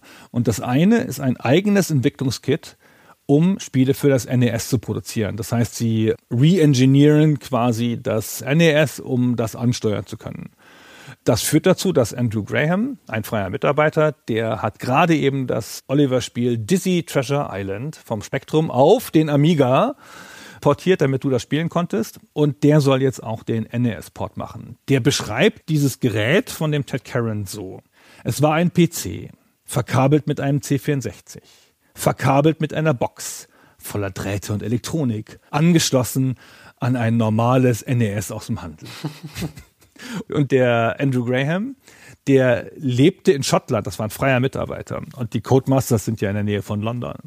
Und dann haben die ihm dieses ganze Maschinerie eingepackt und nach Schottland geschickt. Und dann wird das da ausgepackt, aufgebaut und hat dann Dizzy Treasure Island auf das NES portiert. Das macht er auch, das ging auch und das war auch kein fehlgeschlagenes Experiment, aber sie veröffentlichen das Spiel nicht zunächst. Es bleibt eine Fingerübung. Ist nicht ganz klar, ob sie da Angst vorhaben, weil sie ja kein offizieller Entwickler sind, oder ob sie es gar nicht machen wollten und nur testen wollten. Sie veröffentlichen es später als Teil einer Compilation, aber jetzt noch nicht eigenständig. Also die NES-Geschichte von Codemasters beginnt hier noch nicht. Und ich habe vorhin gesagt, er hat zwei Geräte entwickelt und eins ist das Entwicklungskit. Das andere Gerät ist das Power Pack. Und das ist ein Cheat-Modul für das NES, ein Schummelmodul, wie deutsche Zeitschriften sagten. Cheat-Module gibt es zu der Zeit schon eine Weile, paar Jahre. Die Firma Datel brachte 1986 eins für den C64 raus, das sogenannte Action Replay, das ist ja auch ein Name, den man heute noch kennt. Und Codemasters denkt sich ja, dieses Modul, das könnte man doch als eigenes Produkt anbieten. Aber dafür brauchen sie einen Partner, haben noch nie Peripheriegeräte vertrieben oder Hardware vertrieben. Und dann bietet sich Camerica an. Das ist ein erst 1988 gegründetes Unternehmen aus Kanada. Das published unlizenzierte Konsolenspiele, also NES-Spiele auf so goldenen Cartridges. Und das passt zu Codemasters Wunsch, ja NES-Spiele zu machen. Die Camericas werden dann auch ihr Publisher später. Und das passt natürlich auch so von der Ausrichtung der Firma und der Käuferschicht zum Cheat-Modul. Das übernimmt dann Camerica auch eigentlich. Aber der größte Markt sind die USA und Camerica ist jetzt erstmal keine amerikanische Firma. Vielleicht brauchen sie noch einen Partner. Ja, das wird jetzt keine so große Überraschung mehr für euch sein. Dieser Partner wird nämlich Galoop. Wir sind jetzt wieder in Amerika zu der Zeit und ich habe es vorhin schon mal erwähnt. 1988 ist das NES unter den Top 3 der Marken auf dem US-Spielzeugmarkt und Galoop möchte da rein. Also die haben die Micro Machines, das ist alles cool, das bringt ihnen viel Kohle ein, die sehen aber, ah, diese Videospiele und diese Konsole, da müssen wir doch auch irgendwie dran partizipieren können und deswegen möchte man hier mitmischen. Man weiß aber, ja, wir brauchen jetzt nicht mit der eigenen Konsole ankommen. Es gibt ja das NES von Nintendo, da werden wir jetzt kaum aus dem Stand gegen ankommen können, das ist ihnen schon klar. Und deswegen denken sie, ja, dann machen wir doch Zubehör dafür. Und dieses Zubehör, das wird dann eben das Powerpack von Codemasters. Es heißt schließlich nicht so, als es auf den Markt kommt. Es wird dann umbenannt in Game Genie. Das ist quasi so ein Konkurrent dann zum Action Replay. Und tatsächlich kommt das von Geloop Toys dann auch auf den Markt. Und das klappt in Kanada und in Großbritannien. In den USA passiert aber was, was vielleicht auch Codemasters vorher davon abgehalten hat, dieses Dizzy-Spiel auf den Markt zu bringen. Es gibt nämlich einen Rechtsstreit mit Nintendo. Nintendo ist nicht sehr begeistert über dieses Game Genie von Galoop. Das wird sich eine ganze Weile hinziehen. Es geht bis 93 vor Gericht mit Klagen und mit Gegenklagen. Das ist eine lange Geschichte, die jetzt hier noch weiter unseren Fokus von Micro Machines wegfahren würde. Deswegen heben wir uns das an der Stelle mal auf. Am Ende ist es aber so, Nintendo verliert diesen Rechtsstreit mit Galoop und das kann weiter verkauft werden und überhaupt, also wir besprechen das mal an anderer Stelle. Das ist sehr interessant mit den ganzen undizenzierten NES-Titeln. Das war mir vor unserer Micro Machines Folge auch in diesem Umfang gar nicht klar, dass da so ein eigener Submarkt existierte. So oder so haben wir jetzt aber eine Verbindung zwischen Galoop, zwischen Codemasters und auch zwischen Camerica. Jetzt ist man da in einem Austausch. Beide Firmen sind daran interessiert. So ist das ja überhaupt auch erst zustande gekommen, im Konsolenmarkt mitzumachen. Und es entsteht eine weitere Zusammenarbeit. Und hier passiert jetzt was anderes. Das ist nicht mehr so, dass wir ein Codemasters Produkt haben, das sich Galoop nimmt und auf den Markt bringt, sondern Galoop vergibt die Lizenz für ein Videospiel auf Micro Machines Basis an Codemasters und die wollen und sollen jetzt ein Rennspiel dazu machen. Da gehen wir zurück auf den Bauernhof. Wieso ist denn Codemasters überhaupt an einer Lizenz interessiert? Das haben sie ja noch nie gemacht, ja. Wir erinnern uns, das ist die Simulatorfirma. Es ist vor allen Dingen eine pragmatische Entscheidung. Sie haben nämlich zufällig ein passendes Spiel rumliegen. Codemasters hat diesen Andrew Graham, ne, der schottische freie Mitarbeiter, den haben sie 1989, als er jetzt dieses Dizzy-Spiel fertig hatte, gebeten, nun bitte ein neues NES-Spiel zu entwickeln. Ein richtig neues Spiel, keinen Port. Und dann hat er angefangen mit einem Top-Down-Racer, mit Buggies. Der Name California Buggy Boys. Super Name auch. Wirklich ein schöner Name. Ganz offenbar mit Blick auf den US-Markt so benannt. Ne? Die Darlings wollten, das war eine richtige Vorgabe, ein Spiel für die USA entwickeln. Und parallel entstehen noch andere Spiele für das NES, etwa Fantastic Adventures of Dizzy von den Oliver-Zwillingen, was sich dann aber verschiebt, auch wegen dieses Rechtsstreits, den wir kurz angedeutet haben. Egal, die California Buggy Boys, das wird die Grundlage für das Micro Machines Spiel, denn die Spielzeugmarke bietet sich ja für Autorennen in Top-Down-Perspektive einfach ideal an. Und wenn man da schon eins hat, California Buggy Boys, dann kann man das sicherlich nehmen. Der Name muss natürlich weg und die Buggies und die Hintergründe. Eigentlich fast alles, bis auf das Spielprinzip. Und der David Darling erinnerte sich daran in einem Interview so, dass die Idee, das Spiel an die Spielzeuge anzupassen, ihnen super gefallen hat, weil dadurch so ein einzigartiges Gefühl entsteht mit den alltäglichen Orten und den Miniaturautos und genauso wie wir es ja auch eingangs beschrieben haben, was ja auch für uns ein Teil der Faszination war, das hat er sofort geahnt, dass das so funktionieren könnte. Wer es nicht geahnt hat, ist der Programmierer, der Graham. Der findet das die ganz falsche Idee anfangs, der fremdelt richtig mit dem Konzept, der meint, Spielzeugautos kann man doch nicht abbilden als Spielzeugautos. Es sei doch gerade die Idee des Spielens mit Spielzeug, dass man sich vorstellt, man führe mit richtigen Autos in der richtigen Welt. Und wenn man das jetzt so deutlich zu Spielzeug macht und dann nicht die Fantasie hat, dass das echt sein könnte, das kommt einem doch falsch vor, meinte er. Und er lässt sich dann überzeugen, nicht so sehr inhaltlich, sondern hauptsächlich, weil ihm klar ist, dass natürlich eine Lizenz dem Spiel bessere Chancen gibt und dass die Strecken dadurch einen ungewöhnlichen, interessanten Look kriegen würde. Und als er dann später anfängt, Schauplätze für diese Strecken zu brainstormen mit dem Grafiker, dann geht ihm richtig auf, wie spaßig das sein würde. Aber anfangs dauert es ein bisschen. Dieser Grafiker ist Paul Perot, der kommt Anfang 1990 dazu. Der arbeitet schon seit 88 bei Codemasters. Der hat mal erzählt, er habe den Richard Darling zu Weihnachten in einem Pub getroffen. Der hat ihm dann gesagt, sag mal, du bist doch Cartoonist, davon kann man doch nicht leben. Komm doch mal zu Codemasters und arbeite für uns. Und so war es dann auch. John Menzies kommt als zweiter Programmierer dazu. Stuart Graham, mit dem Andrew Graham schon bei Dizzy gearbeitet hat, kommt als zweiter Grafiker dazu. Das ist im Grunde das Kernteam. Viel mehr Leute werden es nicht, kommt noch ein Producer und so. Diese vier Leute machen in dieser Zusammensetzung das Spiel.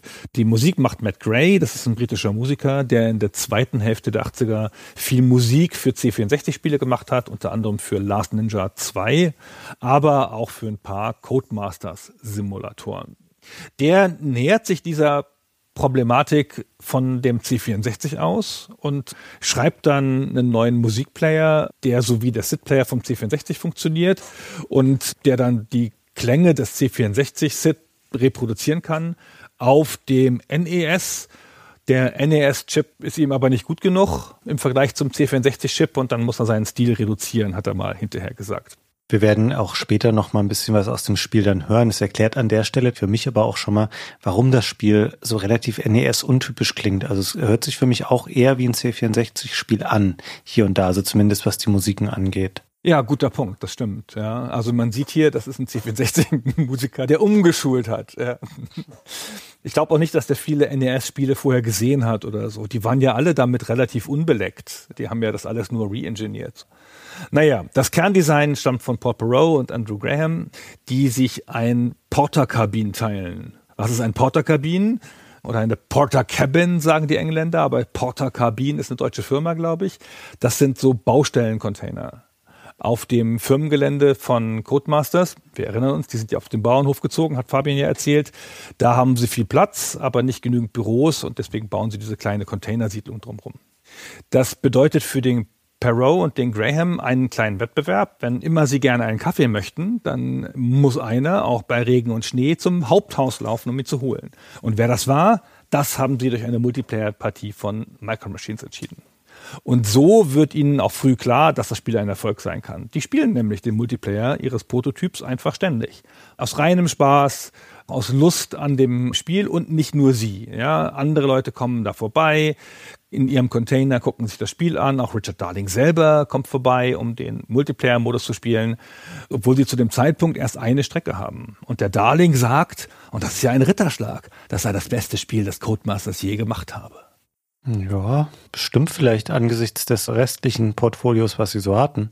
Ja, was ja vielleicht nicht so eine große Kunst ist. Ne? Sie haben halt kompetente Spiele gemacht und sie haben auch sehr viele erfolgreiche Spiele gemacht, aber sie haben kaum memorable Spiele gemacht. Sie haben kaum große Spiele gemacht, wo man heute sagen würde, mit Ausnahme vielleicht von einem Dizzy, keine Ahnung, wo man heute sagen würde, boah, das muss man noch mal spielen oder das war so besonders oder da habe ich so ganz starke Kindheitserinnerungen dran. Das ist bei den Simulatorspielen, glaube ich, eher nicht so. Nun, Micro Machines, da arbeiten sie dann dran und das erscheint dann und wir wissen nicht genau wann. Alle Quellen sagen 1991. Wir sind nicht so sicher. Wir haben da vorher noch mal in unserem Vorgespräch darüber gesprochen. Die Quellen sind nicht eindeutig. Es könnte auch erst 92 gewesen sein. Ich würde auch sagen, dass es in Europa sogar wahrscheinlich 92 erst erschienen ist. Frühestens sogar, würde ich sagen. Ja, genau. Also irgendwie zwischen 91 und 92 erscheint das dann nach so ein bis anderthalb Jahren Entwicklungszeit und es erscheint ohne Nintendo-Lizenz. Codemasters hat große Angst, dass sie verklagt werden, hat aber alle Vorsichtsmaßnahmen getroffen, um die Klagewahrscheinlichkeit zu minimieren. Sie haben überall versucht, dass sie nicht direkt Sachen von Nintendo übernommen haben. Das Hauptproblem bei illegalen Ports und solchen Sachen ist ja oft, dass man dann Codezeilen aus dem Original übernimmt. Das haben sie alles vermieden. Im Chipdesign ihrer Cartridges waren sie super vorsichtig. Es gibt Gerüchte zu der Zeit über Einschüchterungsversuche von Nintendo Sales-Leuten gegenüber US-Händlern, die unlizenzierte Module führen, zum Beispiel von Camerica oder ihrem Konkurrenten Color Dreams und die dann halt sagen, naja, okay, wenn du das machst, dann kannst du da keine Nintendo-Ware haben und so. Aber auf jeden Fall geht Micro Machines weltweit in den Verkauf ohne Katastrophe und ohne Klage. Das heißt Katastrophe nur deswegen nicht, weil sie im letzten Moment noch einen Fehler entdecken, der ihnen fast das ganze Geschäft vermasselt hätte. Sie haben nämlich, und das ist halt der Fluch natürlich, sie haben einen Fehler produziert auf den Cartridges und den Fehler nicht bemerkt und das Spiel hat einen Absturz im ersten Level das wäre damit richtig hingewiesen. Und das ist so der typische Fehler, ehrlich gesagt, wenn man es so ein bisschen gemein sagen darf, den Nintendo findet, wenn man ihnen das Modul einreicht für die offizielle Produktion. Aber sie haben das halt nicht gefunden. Und Codemasters ist aber so findig und kennt sich mittlerweile ja so aus in dieser Technologie, dass sie jetzt da so eine Art Hack produzieren und sie nehmen aus ihrer Game Genie Erfahrung, machen sie so einen kleinen Extra-Chip und löten den auf jedes einzelne Modul um diese Charge zu retten und nicht die 10, 20, 30.000 Stück dieser ersten Charge wegschmeißen zu müssen. Das kriegen sie halt gerade hin und damit gehen sie dann raus. Das Spiel wird später noch auf alle möglichen anderen Plattformen portiert, auch den Amiga und den ST und später auch auf dem PC und so. Aber die Mega Drive-Version, die 93 kommt, wird auch ohne Lizenz gemacht. Und da tritt dann der Fall ein, den sie schon für die NES-Version befürchtet haben. Sega stoppt ihnen nämlich den Verkauf. Dann machen sie da ein halbes Jahr rum und dann einigen sie sich aber hinterher und dann wird Codemasters offizieller Third-Party-Anbieter für Mega Drive-Spiele. Ja, das ist, glaube ich, der Punkt, wo ich sagen würde, du hast ja vorhin mal gesagt, es ist nicht genau zu entscheiden, ob die keine Nintendo-Lizenz hatten, weil sie sie nicht wollten oder weil sie keine kriegen konnten. Ich glaube, die haben schon bewusst gesagt, nö, wir machen das so, das zahlen wir nicht, diese Lizenzgebühren, weil die Darlings waren ja offenkundig nicht doof. Das waren ja smarte oder sind smarte Menschen, die Ahnung hatten. Die hätten sowohl mit Nintendo, meiner Meinung nach, als auch mit Sega irgendwie sprechen können und sagen können, hier, wir möchten so eine Lizenz haben. Die haben das einfach drauf ankommen lassen Und beim Mega Drive fallen sie zunächst dann damit halt auf die Nase, nachdem sie bei der NES-Version noch damit durchgekommen sind. Das war ja auch gar nicht irgendwie böswillig oder so, aber die sind einfach dieses Risiko gefahren. Und das klappt mal und dann klappt es eben mal nicht. Aber die Geschichte mit Sega ist ja dann noch gut ausgegangen. Ich würde jetzt mal noch ganz kurz die Geschichte von Galoop abbinden, weil die Firma ist dann im Folgenden nicht mehr so relevant. Du hast mich vorhin schon mal gefragt, Gunnar, ob ich so aus meiner Kindheit diese Micro Machines Vehikel von Galoop kenne. Tatsächlich nicht, aber ich kenne andere Produkte, die die dann in den 90ern gemacht haben. Die haben nämlich dann, so wie sie ihre Lizenz rausgegeben haben für Videospiele, haben sie sich andere Lizenzen geholt, um dazu auch Miniaturen herzustellen. Und ich erinnere mich an eine ganze Menge toller Sachen zu Star Trek und vor allem zu Star Wars. Ich weiß noch, wie ich in einem Spielzeuggeschäft in Bad Hersfeld, das ist so die nächstgrößere Stadt, von dort aus, wo ich herkomme, mal so ein Spielset gesehen habe mit Star Wars, wo du wirklich dann unten auch ein ganz tolles Artwork hattest der alten Filmtrilogie. Also kein Wunder, es gab ja noch keine anderen Filme zur damaligen Zeit. Und dann waren da ganz viele Mini-Ausgaben von verschiedenen Raumschiffen drin, so ein AT-AT, einen Sternenzerstörer, der Millennium Falcon, und ich erinnere mich jetzt nicht mehr dran, dass ich mir sowas selbst jemals gekauft hätte. Wir hatten eine Menge dieses konventionellen Star Wars Spielzeugs von Ende der 70er, Anfang der 80er über ältere Verwandtschaft zu Hause. Und deswegen haben wir das wahrscheinlich dann da nicht gekauft. Aber ich weiß, dass ich diese Miniaturen zu Star Wars und vielleicht noch andere Sachen, die Galoop hatte, das fand ich irgendwie toll. Das sah total schick aus. Und dieses Miniaturengeschäft machen sie dann noch ein paar Jahre weiter, bis dann 1998 Hasbro den ganzen Laden übernimmt für 220 Millionen Dollar, was mir nicht nach super viel Kohle klingt. Hasbro stellt dann eine Menge der Produktlinien ein, die es vorher gab und die Bedeutung dieser Micro Machines Miniaturen, das geht dann auch sehr zurück und heute ist das eigentlich nur noch ein Schatten seiner selbst und nicht mehr so relevant. So, damit haben wir den Grundumschlag gemacht auf die Herleitung von Micro Machines und die Geschichte der Firma Codemaster nochmal im Schnelldurchlauf erzählt. Jetzt sind wir an dem Punkt, wo die NES-Version von Micro Machines erschienen ist. Das ist ein erfolgreiches Spiel. Die Presse nimmt es wohlwollend auf. Es gibt gute Tests. Es ist kein Bestseller, kein Riesenerfolg, aber sie legen jetzt hier den Grundstein für die Serie, die ja, wenn wir ganz ehrlich sind, und wir haben es ein bisschen angedeutet, in der Folge noch besser wird. Auch noch sehr gute Spiele produziert, wie das von uns so geliebte V3. Mhm. Aber wir gehen jetzt nochmal in die Spielanalyse zu dem ersten Micro Machines. Vieles davon haben wir schon im Einstieg angerissen, als wir das Spiel euch initial vorgestellt haben. Also wir haben ja einen Top-Down-Racer. Das heißt, man sieht diese Spielfelder von oben, die wirklich flüssig scrollen für NES-Verhältnisse. Wir haben diese verschiedenen Themenwelten, auf denen die Vehikel unterwegs sind. Und wir haben ein Spiel, was erstmal im Kern sehr einfach funktioniert in der Handhabung. Das ergibt sich beim NES meistens schon automatisch daraus, dass wir hier einen Controller haben, der ein Steuerkreuz und zwei Hauptaktionstasten A und B hat. Das heißt, mit A wird beschleunigt und mit B wird gebremst, beziehungsweise kann man auch rückwärts fahren, wenn man das gern möchte. Dann kann man aber auch gleich das Spiel eigentlich wieder ausmachen, weil dann hat man gar keine Chance mehr, wenn man bei Micro Machines anfängt, rückwärts zu fahren. Und die Lenkung funktioniert eben über das Steuerkreuz nach diesem Prinzip, dass du in der Einleitung mal erklärt hast und das einigen Menschen größere Probleme zu bereiten scheint. Man steuert die Autos nämlich aus der Pilotenperspektive.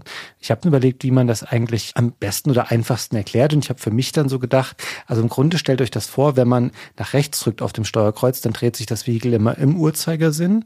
Und wenn man nach links drückt, dann dreht es sich gegen den Uhrzeigersinn. Und das bleibt auch immer konsistent so, egal ob man gerade nach oben, unten, links oder rechts fährt, da ja der Fahrer, den man nicht sieht, in diesem Vehikel immer auch in die entsprechende dieser Richtung schaut. Es gibt eine weitere Aktion, die aber ein echter Sonderfall ist, das ist das Schießen mit dem Panzer. Da hält man eben die A-Taste ja ohnehin zum Beschleunigen gedrückt. Und wenn man dann auf B drückt, dann bremst man nicht, sondern man feuert ein Projektil ab und dann kann man das Spiel auch noch pausieren, wenn man das denn möchte. Und das ist im Grunde schon alles, was Micro Machines im Kern braucht, weil es gibt darüber hinaus noch keine weiteren Mechanismen und Features, die solche Spiele später für sich entdecken. Also dass man eine Menge Sachen irgendwie einsammelt, die man dann verwenden kann oder dass man springen könnte oder irgendwas in der Art. Das ergibt sich zwar manchmal daraus, dass es bestimmte Streckenelemente gibt, die schräg angeordnet sind und dann springt man mal über einen Heftordner auf den Schreibtisch daneben, aber es gibt kein manuell triggerbares Springen. All diese Sachen sind hier noch nicht vorhanden. Das ist wirklich runtergebrochen auf eine ganz, ganz simple Art der Steuerung und so kann man das Spiel dann angehen. Und anders als das von dir angesprochene Micro Machines V3 hat das NES-Original auch kein Tutorial oder ähnliches, weil ich aber auch sagen würde, du brauchst es ja eigentlich tatsächlich noch nicht. Es ist ein rudimentäres Spiel auf eine Art von der reinen Feature-Tiefe her. Oder man könnte auch sagen, es ist ein sehr pures Spiel. Ein paar Jahre vorher ist für das NES RC Pro M erschienen. Das ist nicht so ganz weit weg. Geht so um so kleine ferngesteuerte Spielzeugautos. Die haben so lustige kleine Antennen, ja, wie so ferngesteuerte Autos das halt haben. Das ist ein Solospiel. Und da gibt es schon Power-Ups und Hindernisse und Öl auf der Fahrbahn und Raketen, die man abfeuern kann. Wenn man sich diese Top-Down-Spiele als so eine Genre-Evolution denkt, dann ist das RC Pro M von 1987 schon so ein bisschen weiter. Und das Micro Machines konzentriert sich jetzt hier viel stärker auf das Multiplayer-Erlebnis und auf das reine Fahren. Und zum Fahren gehört hier auch das Rammen und lässt den Kampf zwischen den Fahrzeugen mit Power-Ups und solchen Sachen erstmal liegen. In den späteren Micro Machines-Spielen gewinnt das noch deutlich mehr Bedeutung. Ja, was eigentlich schade ist, weil es diesen sehr puren Charme wegnimmt und dass so ein Spiel im Multiplayer-Modus mehr Spaß macht, das ist erstmal jetzt keine Überraschung. Das ist ja bei vielen Spielen so, gerade auch der damaligen Zeit. Bei Micro Machines ergibt es sich aber auch daraus, dass der Multiplayer grundsätzlich ganz anders funktioniert, obwohl er oberflächlich betrachtet identisch aussieht. Weil es bleibt natürlich ein Top-Down-Spiel, aber gehen wir noch mal ganz kurz in den Challenge-Modus, also in die Einzelspieler-Variante. Wir haben es hier schon gesagt, da fährt man drei Runden. Da gibt's oben links in der Ecke eine Anzeige, da sieht man, wer ist gerade auf welchem der vier Plätze. Man fährt diese drei Runden und am Ende guckst du, bin ich Erster oder Zweiter? Cool, es geht weiter. Bist du Dritter oder Vierter? Verlierst ein Leben und musst das nochmal machen. Jetzt ist die Frage, das Spiel ist sehr schnell und wie handhabst du das auf dem NES, wenn du das zu zweit spielen möchtest? Du würdest heute natürlich sagen, gut, das ist ein Online-Spiel. Den Gedanken hatten wir damals noch gar nicht, was das überhaupt sein könnte, ein Online-Spiel. Dann würdest du sagen, ja, dann macht man ein Splitscreen-Spiel draus. Das sagt sich sehr leicht, aber bei der Geschwindigkeit und der gleichzeitigen Limitierung der NES-Hardware war das nicht drin. Die konnten daraus kein Splitscreen-Spiel machen, um das zu zeigen. Und dann hättest du noch eine dritte Option, die da wäre, ja, dann zoom doch so weit raus, dass man die Strecken komplett sehen kann. Auch das aber keine Option. Dafür sind die Strecken auch viel zu groß. Also man braucht da zwar nicht ewig, aber dadurch, dass man sehr, sehr, sehr schnell unterwegs ist, ist das schon eine Entfernung, die man zurücklegt, die relevant ist und die dazu führt, dass diese Strecken groß sind. Diese Alternativen, die du ansprichst, sind alles Sachen, die in dem Rennspielgenre zu der Zeit, und ich meine, wir sind ja jetzt hier noch relativ früh in der Timeline der Spiele überhaupt, alles schon gemacht worden sind. Die Top-Down-Spiele, die allerersten, die es gab in der Arcade, die haben angefangen mit der gesamten Strecke auf dem Bildschirm ohne Scrollen ne, damit man das alles so sehen konnte. Und die Ego-Perspektiven-Rennspiele, die es ja zu der Zeit auch schon gibt, die gehen in der Tendenz, in der Arcade vor allen Dingen, wo sie auch mehr Rechenpower haben, auf diesen Splitscreen, wenn es um Multiplayer geht. Und wie du das richtig hergeleitet hast, bestehen diese Möglichkeiten halt für Micro Machines nicht und dann finden sie eine andere. Ja, und diese Möglichkeit ist, dass sie einfach die Funktionsweise variieren. Es geht jetzt nicht mehr darum, dass man hier drei Runden fährt und dann passiert es unter Umständen, dass einer bleibt mal hängen, dann fährt der andere einen halben Kilometer weiter vorweg und dann fährt man so eben diese drei Runden und dann endet das Rennen und es war moderat langweilig, sondern die Fahrer bleiben immer relativ eng zusammen und sobald einer so weit vorgefahren ist, dass der hintere aus dem Sichtbereich fällt, dann kriegt der vorne Fahrende einen Punkt. Und das wird so abgebildet. Diese Positionsanzeige verschwindet die aus dem Single-Modus, da sie hier nicht relevant ist. Und da sind achtfarbige Punkte zu sehen. Und jetzt sind wir meinetwegen als Fahrer blau und rot. Dann sind da zu Beginn vier blaue Punkte und vier rote Punkte. Und wenn der rote Wagen dann so weit vorfährt, dass der blaue hinten aus dem Bildschirm fällt, dann wird einer dieser blauen Punkte auch rot eingefärbt und es steht 5 zu 3. Und das Ganze geht so lang, bis entweder einer alle acht Punkte in seiner Farbe eingefärbt hat oder bis eben doch drei Runden gefahren sind und dann schaut das Spiel, wer hat denn jetzt eigentlich gerade mehr Punkte? Der ist über diese drei Runden besser gefahren und gewinnt. Und jetzt fragt ihr euch natürlich, was passiert nach drei Runden bei einem Vier gegen Vier? Dann gibt es einen Sudden Death. Dann wird noch weiter gespielt, bis einer den nächsten Punkt macht. Und das bedeutet in der Regel, es wird nur ein paar Sekunden weiter gespielt. Denn diese Lösung, die sie hier wahrscheinlich aus technischen Gründen finden mussten, die ist ein Riesengewinn für das Spiel weil du vermeidest eben genau eine Situation, wie ich sie eben beschrieben habe, dass ein Spieler unter Umständen halt vorausfährt und der andere schafft es dann einfach nicht mehr daran zu kommen, weil es gibt eben keine Items wie Turbopilze oder irgendwas ähnliches, aber so verdichten sie das Spiel auf ein ständiges Duell und auf einen ständigen Höhepunkt, wo du super aufmerksam sein musst, von wegen, okay, wir stehen am gleichen Punkt, jetzt geht's los. Und wer als erster eine Kurve nicht kriegt, gegen ein Hindernis fährt, weggerempelt wird, der hat den Punkt verloren. Deswegen dauert es in der Regel auch echt nur ein paar Sekunden. Und je länger so ein Duell dauert, wenn das mal wirklich so ist, dass man eine halbe Runde zusammen fährt, ohne dass einer einen Fehler macht, desto mehr Spannung entsteht auch, die dann sich entlädt, einer kriegt einen Punkt, Punkt und dann ist sofort der nächste Highlight-Moment da, weil es direkt wieder mit einem solchen Showdown beginnt. Und das klingt jetzt aus heutiger Sicht nicht so besonders, weil man kennt dieses Prinzip auch von anderen Rennspielen heutzutage. Es ist damals aber super cool, obgleich es meines Wissens nach nicht ganz neu ist. Das gab es vorher auch schon mal. Ja, das ist sogar ein altes Spielprinzip. Bereits 1979 kommt ein Titel namens Auto Racing von Mattel auf das Intellivision. Wir haben ja schon mal einmal hier in Super Stay Forever über die Intellivision-Konsole gesprochen. Das war in der Utopia-Folge. Und diese sehr früh richtungweisende Konsole hat auch so ein Spiel, das genau dieses Eliminator-Prinzip schon mal macht. Das sind Multiplayer ohne Splitscreen auf dem scrollenden Bildschirm zwei Spieler und der Spieler, der zu weit zurückfällt, wird bestraft. Dann werden beide zurückgesetzt und es geht weiter ganz genau wie in Micro Machines. 1979 schon. Da gibt es eine Punktezählung, die geht bis 50. Wer als erster 50 Punkte hat. Da geht es auch gar nicht um Zeiten, da geht es nur um die Punktezählung. Das ist ein reines Duell. 1983 macht der Amerikaner John Anderson auf dem Atari 400 einen Klon dieses Spielprinzips, also auch ausgewiesen, macht er das nach und macht daraus ein eigenes Spiel namens John Andersons Rally Speedway und fügt eine Reihe von Verbesserungen hinzu. Dieses relativ langwierige Punktesystem mit den 50 Punkten ersetzte durch ein Zeitsystem. Der abgehängte Fahrer bekommt einfach Strafsekunden auf seine Rundenzeit. Dann macht er einen Streckeneditor und ein neues Feature, das auch in Micro Machines Eingang findet, das wir jetzt noch nicht so breit erzählt haben, dass sich die Spieler gegenseitig rammen können und von der Strecke drängen. Man kann das nicht genug loben. Du sagst, es ist einfach oder bekannt aus heutiger Sicht. Das ist so toll, diese ständige Spannung, aber auch so diese vielen kleinen Entscheidungen, die du so machst. Weil rammst du den jetzt? In dem entscheidenden Moment, wo er vielleicht schon nahe an dem Abgrund vorbeifährt, oder versuchst du einfach nach vorne wegzukommen? Und wenn du nach vorne wegfährst, dann fährst du auf den Bildschirmrand zu. Die Autos fangen in der Mitte des Bildschirmrandes an und der Bildschirm bewegt sich damit. Das heißt, wenn sie beide gleich schnell fahren, sind sie immer gleichzeitig sozusagen in der Mitte des Bildschirms. Wenn die Entfernung zwischen den beiden Autos aber größer wird, weil einer vorausfährt, dann bewegt sich der eine auf den unteren Bildschirmrand zu oder auf den rechten linken Bildschirmrand, also auf den hinteren Bildschirmrand aus Autosicht vielleicht und der andere auf den vorderen. Und das heißt, der auf dem hinteren, auf der schlechteren Position, der sieht die ganze Strecke vor sich.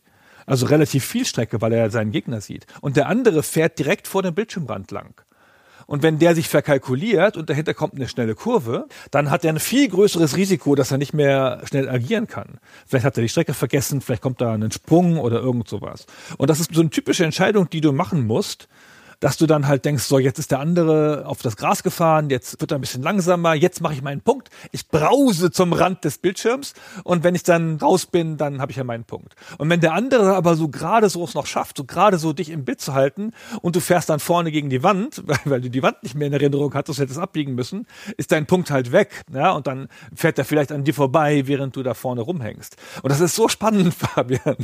Zwei meiner großen Lieblingsspiele ever sind das V3 dann später, aber auch schon dieses Andersons Rally Speedway nicht auf dem Atari 400, sondern auf dem C64 um 88 rum, als ich das gespielt habe mit meinen Freunden, meinen kleinen Freunden aus der D&D-Gruppe.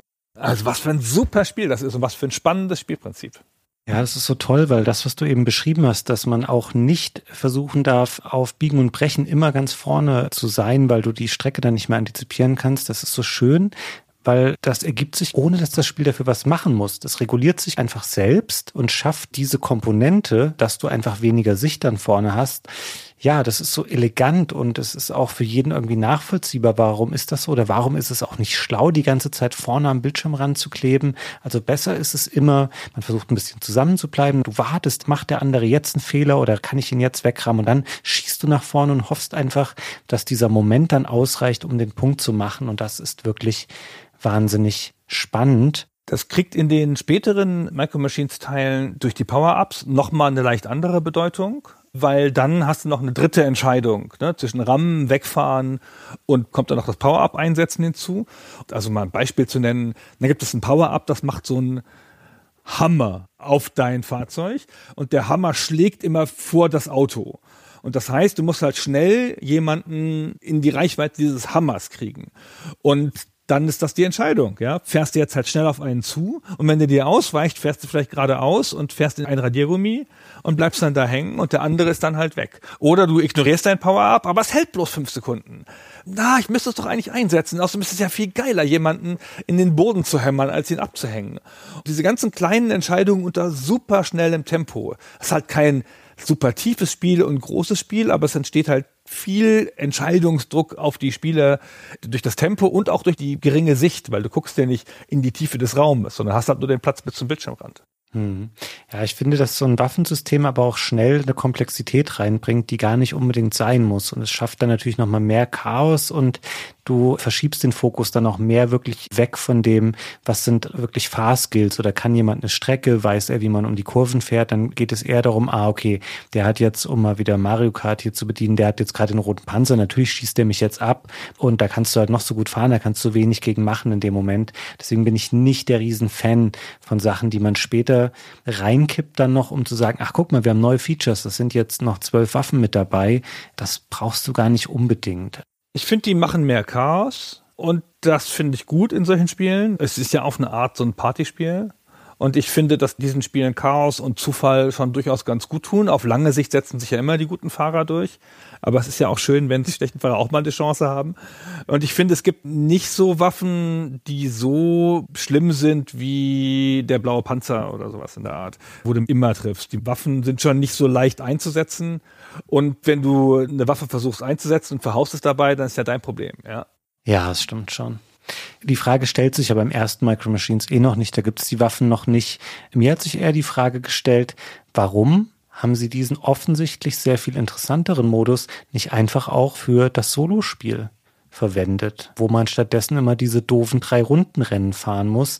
Und die Antwort ist leider, sie haben es nicht hinbekommen, das der KI beizubringen. Also sie haben gemerkt dann einfach, okay, der menschliche Spieler findet immer Mittel und Wege dann bei dieser Art von Rennen zu gewinnen. Und jetzt merkt ihr schon, die KI im Spiel ist offenkundig nicht die beste.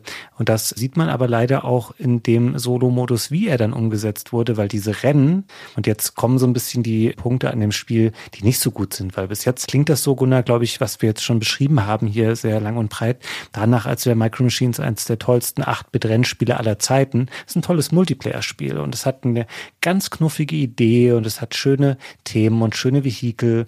Alleine hat es mir jetzt fast gar keinen Spaß gemacht, das zu spielen. Und das liegt auch daran, dass die KI einfach himmelschreiend unfair agiert. Das beginnt schon damit, dass die KI nicht wirklich eine Intelligenz ist. Also die reagiert nicht darauf, was du machst oder die versucht nicht bewusst, dich irgendwie wegzurammen oder dir Wege zu versperren. Die KI wird gesteuert durch einen Grid aus ganz, ganz vielen Pfeilen, die unsichtbar auf dieser Strecke liegen. Ah, warte, lass mich das ein bisschen ausführen. Das ist richtig, was du sagst, aber ich glaube, dazu muss man noch eine andere Sache verstehen, die vielleicht nicht so ganz klar ist.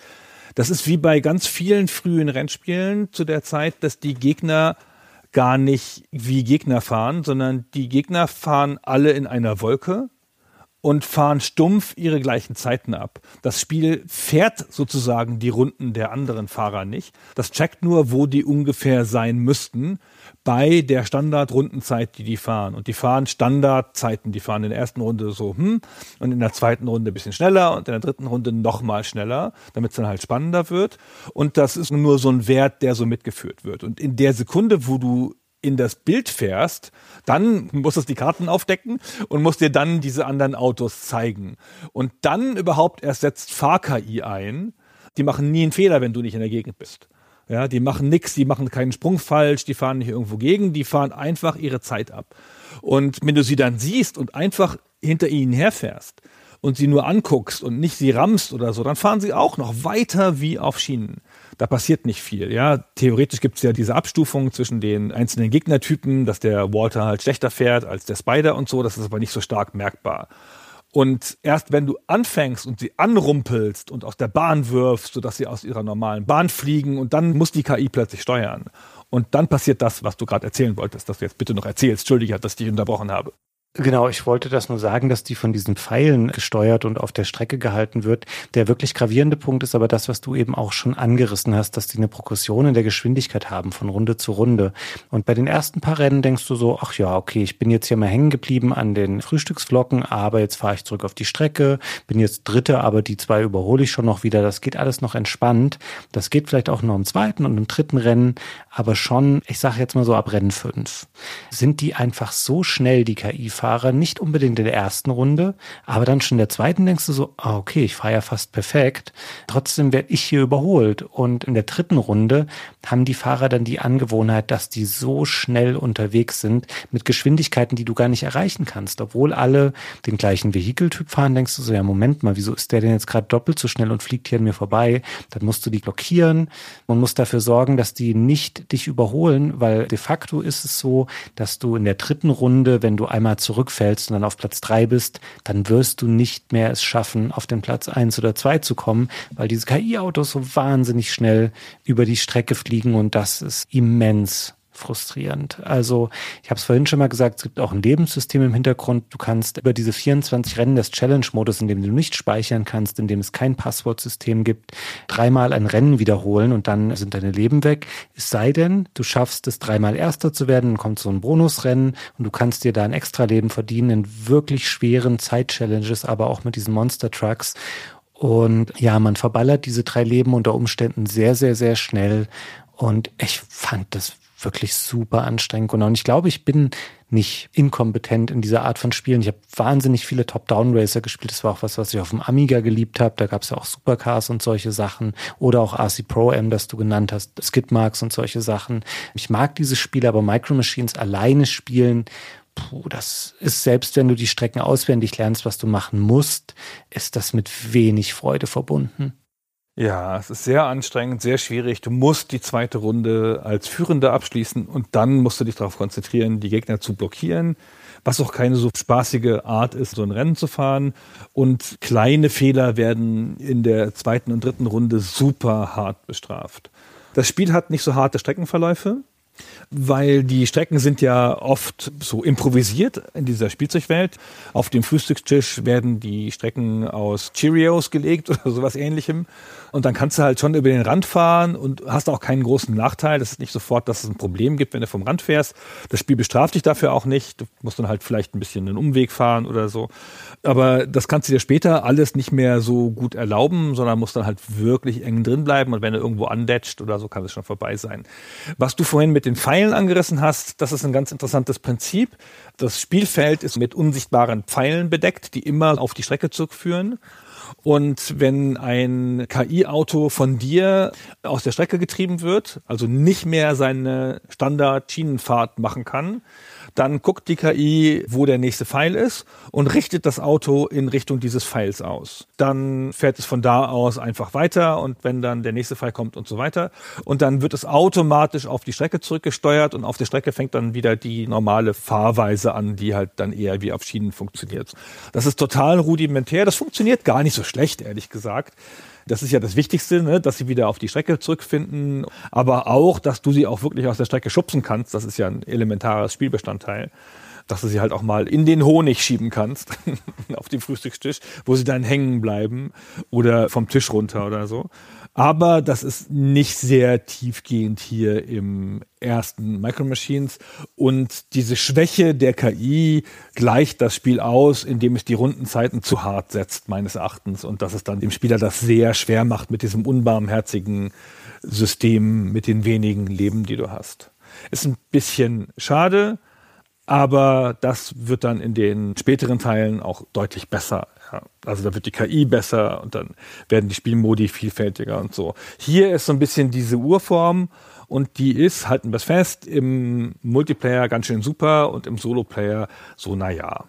Ja, ich würde sogar sagen, es ist relativ schlecht im Singleplayer, muss man sagen. Aber das ist sicherlich Geschmackssache.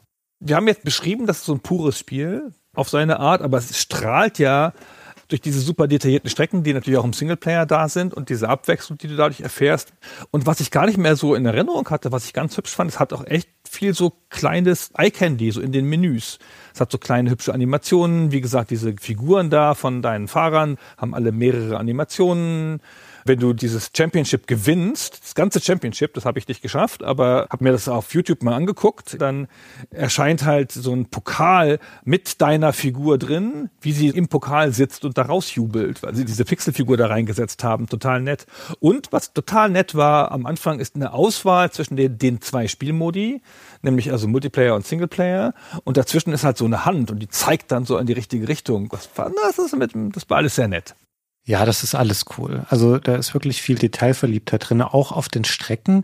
Wobei ich grundsätzlich sagen muss, und auch das sollten wir vielleicht nochmal besprechen, falls wir da eine unterschiedliche Auffassung zu haben, finde das Spiel in seiner Urform auf dem NES, das hat diese hübschen Details, aber ich finde, es sieht schon einigermaßen zweckmäßig aus. Also finde auch, dass diese typische NES-Ästhetik, die wir haben, das heißt dieser relativ klasse Look, das funktioniert bei Spielen, die in fiktiven Welten spielen. Also nehmen wir mal Kirby, das haben wir mal besprochen hier und sieht wirklich schön aus für ein NES-Spiel oder auch die Mario-Titel. Ich habe ja keine Referenz dafür, wie das im Pilzkönigreich so aussehen könnte. Aber ich habe mir hier bei Micro Machines immer gedacht, so auf dem Küchentisch mit den Flocken und der Milch und den Eiern und solchen Sachen oder auch, ich weiß, wie Schrauben aussehen in der Garage oder wie ein Stück Teich im Garten aussieht, dass mir das alles ein bisschen zu dröge war. Das Micro Machines V3, was ich zuerst gespielt habe, hat dieses Problem natürlich nicht. Und aber auch die 16-Bit-Umsetzung von Teil 1 später, die sehen schon sehr viel schöner aus. Ich finde, es profitiert nicht unbedingt davon, dass es diesen ersten Teil auf dem Nintendo NES gab. Das ist, glaube ich, das, worauf ich hinaus will. Finde das kein umwerfend, bezaubernd schönes Spiel.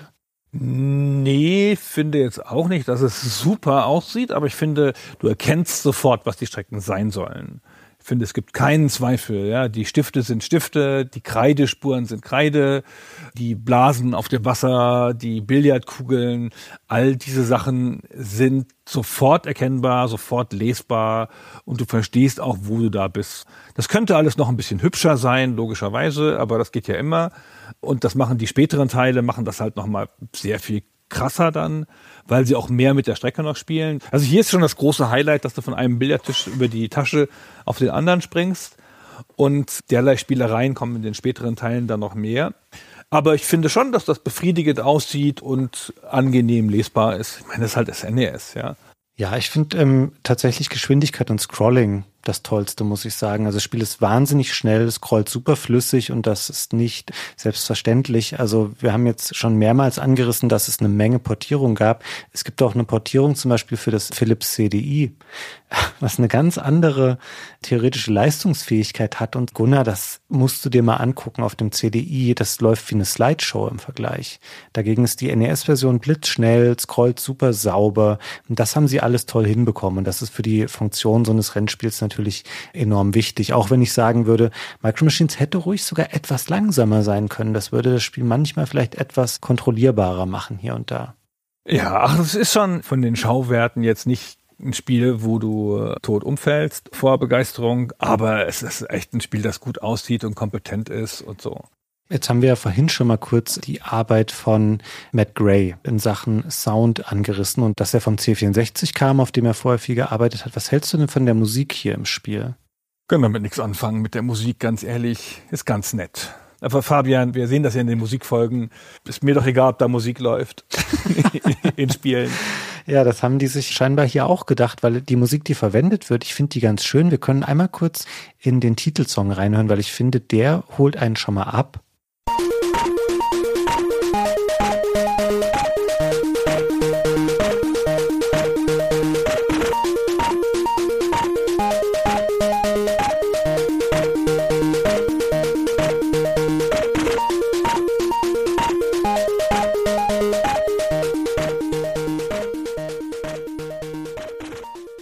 Das ist schon schön. Ja, finde ich auch. Es gibt so ein kurzes Musikstück vor den Rennen, das ist mir nicht initial aufgefallen, aber nachdem ich dann gelesen hatte, dass hier die Inspiration wohl Smoke on the Water von Deep Purple war, höre ich das leider auch immer bei dieser kurzen Szene, finde es irgendwie aber auch ganz lustig aufgrund des verwendeten Sounds oder der Klangcharakteristik.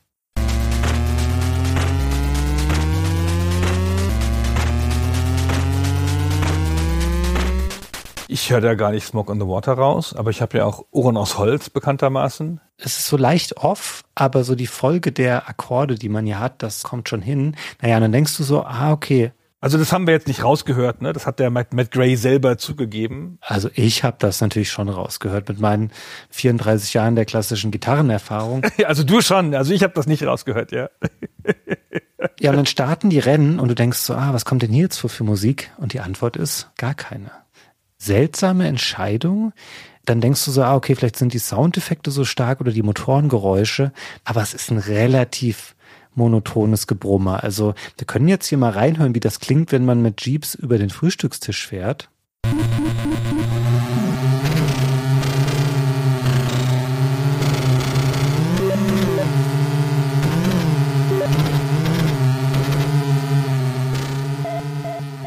Und im Vergleich dazu können wir uns auch noch mal Sportwagen auf dem Schreibtisch anhören.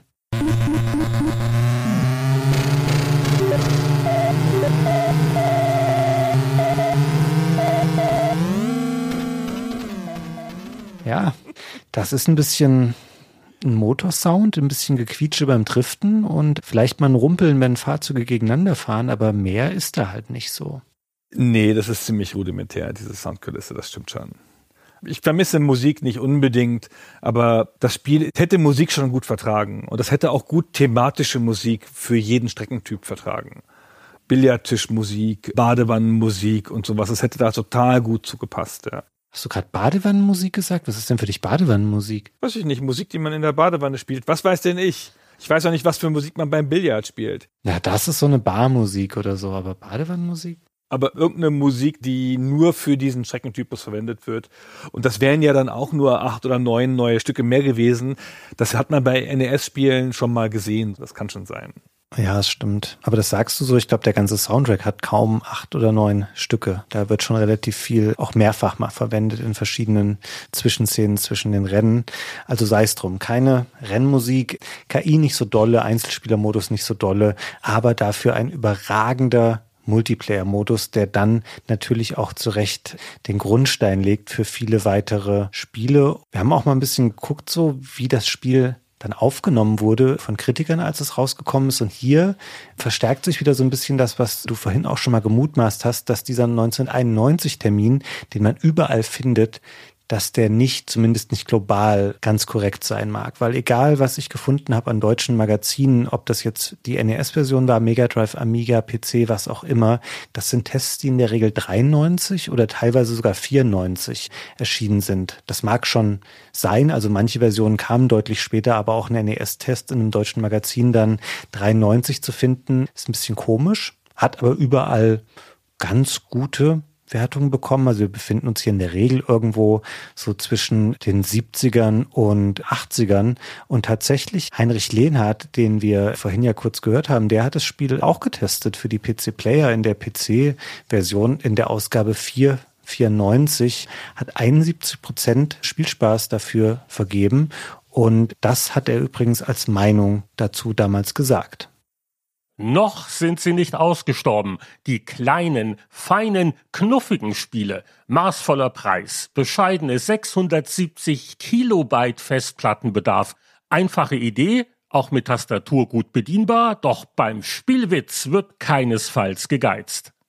Micro Machines ist das perfekte, putzige Zwischendurch-Programmchen für die ganze Familie. Besonders spaßig sind die Simultanduelle gegen einen zweiten Spieler. Das ist doch schön. Das würde ich tatsächlich auch unterschreiben. Ja, und das im Jahr 1994 auf dem PC, das ist schon eine echt faire Ansage so. Also war halt was für zwischendurch. Das muss es ja auch mal geben. Und naja, in dieser Phase, das Spiel wird wirklich lange auch auf andere Systeme portiert. Also wir haben dann 95 noch eine Gameboy-Version. Es kommt auch für den Game Gear auf den Markt. Es kommt 2000 nochmal im Bundle mit dem zweiten Teil für den Game Boy Color es ist auch ein so großer Erfolg wirtschaftlich, dass Codemasters dann Sequels in Auftrag gibt. Und hier ist es so, dass lustigerweise die Plattform, wo sie als erstes auf die Nase fallen, nämlich das Mega Drive, dann eine Zeit lang sowas wie die Hauptplattform wird. Also das Mega Drive bekommt nach Micro Machines 1 noch drei weitere Spiele, nämlich Micro Machines 2, dann Micro Machines Military und noch eine 96er Version von Micro Machines 2 und die sind wirklich toll. Also diese 96er Version hat im Wesentlichen dann noch einen Streckeneditor, den vorher schon die PC-Version von Teil 2 hat. Und Codemasters ist dann super, geradezu verschwenderisch im Vergleich mit Teil 1 was Spielmodi angeht. Da ist super viel drin an Spielvarianten und diese Beschränkung auf zwei Spieler Maximum, die ist da auch längst Geschichte. Also wir haben hier echt ein Kuriosum auch mit der Mega Drive Version des zweiten Teils. Die gibt es nämlich in verschiedenen Ausführungen. Da gibt es eine sogenannte J-Card Variante. Das ist ein eigenes Modulgehäuse, ein bisschen größer als normale Mega Drive Module. Das hat oben noch mal zwei eigene Controller Ports. Also quasi dann Controller 3 und Controller 4. Und dann denkst du so, cool, ich kann Micro Machines 2 auf dem Mega Drive zu viert spielen, aber das ist nur die halbe Wahrheit. Es unterstützt nämlich auch noch Controller Sharing. Das macht Codemasters vorher auch schon im Teil 1 auf dem Super Nintendo. Zwei Spieler können sich einen Controller teilen. Das heißt, einer benutzt die Hälfte mit dem Steuerkreuz und der andere die Tastenhälfte. Und das reicht. Und so kommst du in der Summe auf acht menschliche Spieler bei Mega Drive. Wie cool ist das denn? Ich meine, find mal 16-Bit-Spiele, die du damals zu acht gleichzeitig spielen kannst. Und da bist du ganz, ganz weit noch über dem Spaß, den dir das erste Spiel auf dem NES bringt. Also diese Serie dreht richtig auf in den 90ern. Dient das nicht auch zum Controller sparen? Auf der CDI-Variante gibt es das interessanterweise auch. Und da gibt es es auch sehr schön in der Variante für zwei Spieler, die sich einen Controller teilen dann kannst du halt mit einem Controller zwei Spieler bedienen, musst keinen zweiten kaufen. Möglicherweise möchtest du auch keinen zweiten Controller für dein CDI kaufen, weil das schon so teuer war. Ich finde das reichlich bizarr. Mir war das nicht bekannt, dass es Spiele gab, die sich den Controller geteilt haben zu der Zeit. Ich meine, da musst du ja echt eng beieinander sitzen, ne? Ja, ist halt vielleicht ein bisschen für Kinderzimmer gemacht, nicht mehr für unsere Landhauswohnzimmer, die wir heute bewohnen. vielleicht. Ja, auf jeden Fall, die Serie brummt regelrecht Mitte der 90er und das überträgt sich ja dann auch auf den Launch von dem V3 für die PlayStation, was dann auch auf PC kommt, es kommt auf N64 und dann wird die Serie so ein bisschen abgebremst. Also da kommen natürlich verschiedene Faktoren zusammen. Die Micro Machines Lizenz ist nicht mehr so stark. Wir haben eben schon gesagt, Galoob verkauft das Ganze dann an Hasbro. Hasbro fährt das deutlich zurück. Spiele sind immer stärker polygonale 3D-Spiele, wo auch ein Micro Machines V3, das ist ein Polygon-Rennspiel, das sieht aber nicht besonders aus auf der Playstation. Das ist da schon ein exotisches Spiel eher. Und so verlieren zum einen der Markt, aber auch Codemasters selber so ein bisschen das Interesse daran. Es gibt dann 2000 einen Spin-off-Titel, der heißt Micromaniacs. Da sind Vehikel nur so am Rande wichtig. Da laufen so kleine Figürchen in einem futuristischen Setting über die Strecken. Liegt vielleicht auch daran, dass sie damals dann sich selber nicht ganz sicher waren, ob sie überhaupt noch irgendwie diese Lizenz weiter benutzen wollen. Das kommt zwar auch weltweit für die PlayStation, ist aber echt eine Randnotiz. Und dann gibt es zu Micro Machines nochmal einen Reboot-Titel, der auch nur Micro Machines einfach heißt, ohne Zahl oder irgendwas anderes. Der entsteht aber nicht bei Codemasters, sondern bei Infogramm und kommt für PlayStation 2, Xbox und GameCube, aber auch der findet kaum Resonanz und es ist hier noch nicht vorbei. Es kommt 2006 dann noch ein Micro Machines V4, das wieder über Codemasters erscheint und dessen Entstehung fällt wieder in die Zeit, in der Fabian Döhler bei Codemasters war. Und wir haben ihn gefragt, was so sein Empfinden war, so kurz nach der Jahrtausendwende, als er zu Codemasters kam, ob die Marke tatsächlich intern noch ein großes Thema war.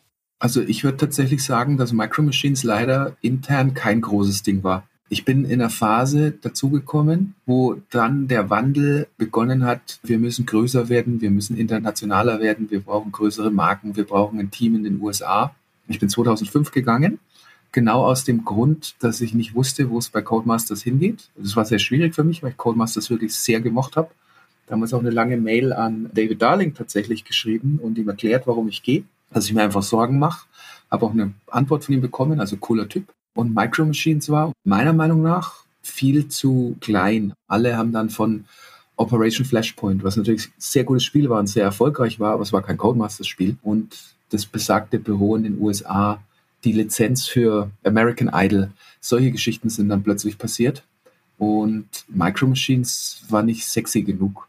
Das große Rad wollte man drehen und nicht mit den kleinen Autos rumfahren. Das natürlich hat es nicht einfacher gemacht im PR-Bereich weil darüber definieren sich auch Budgets und Events und ist das Spiel auf einer E3 oder kriegt es eine separate PR-Tour in Europa, weltweit.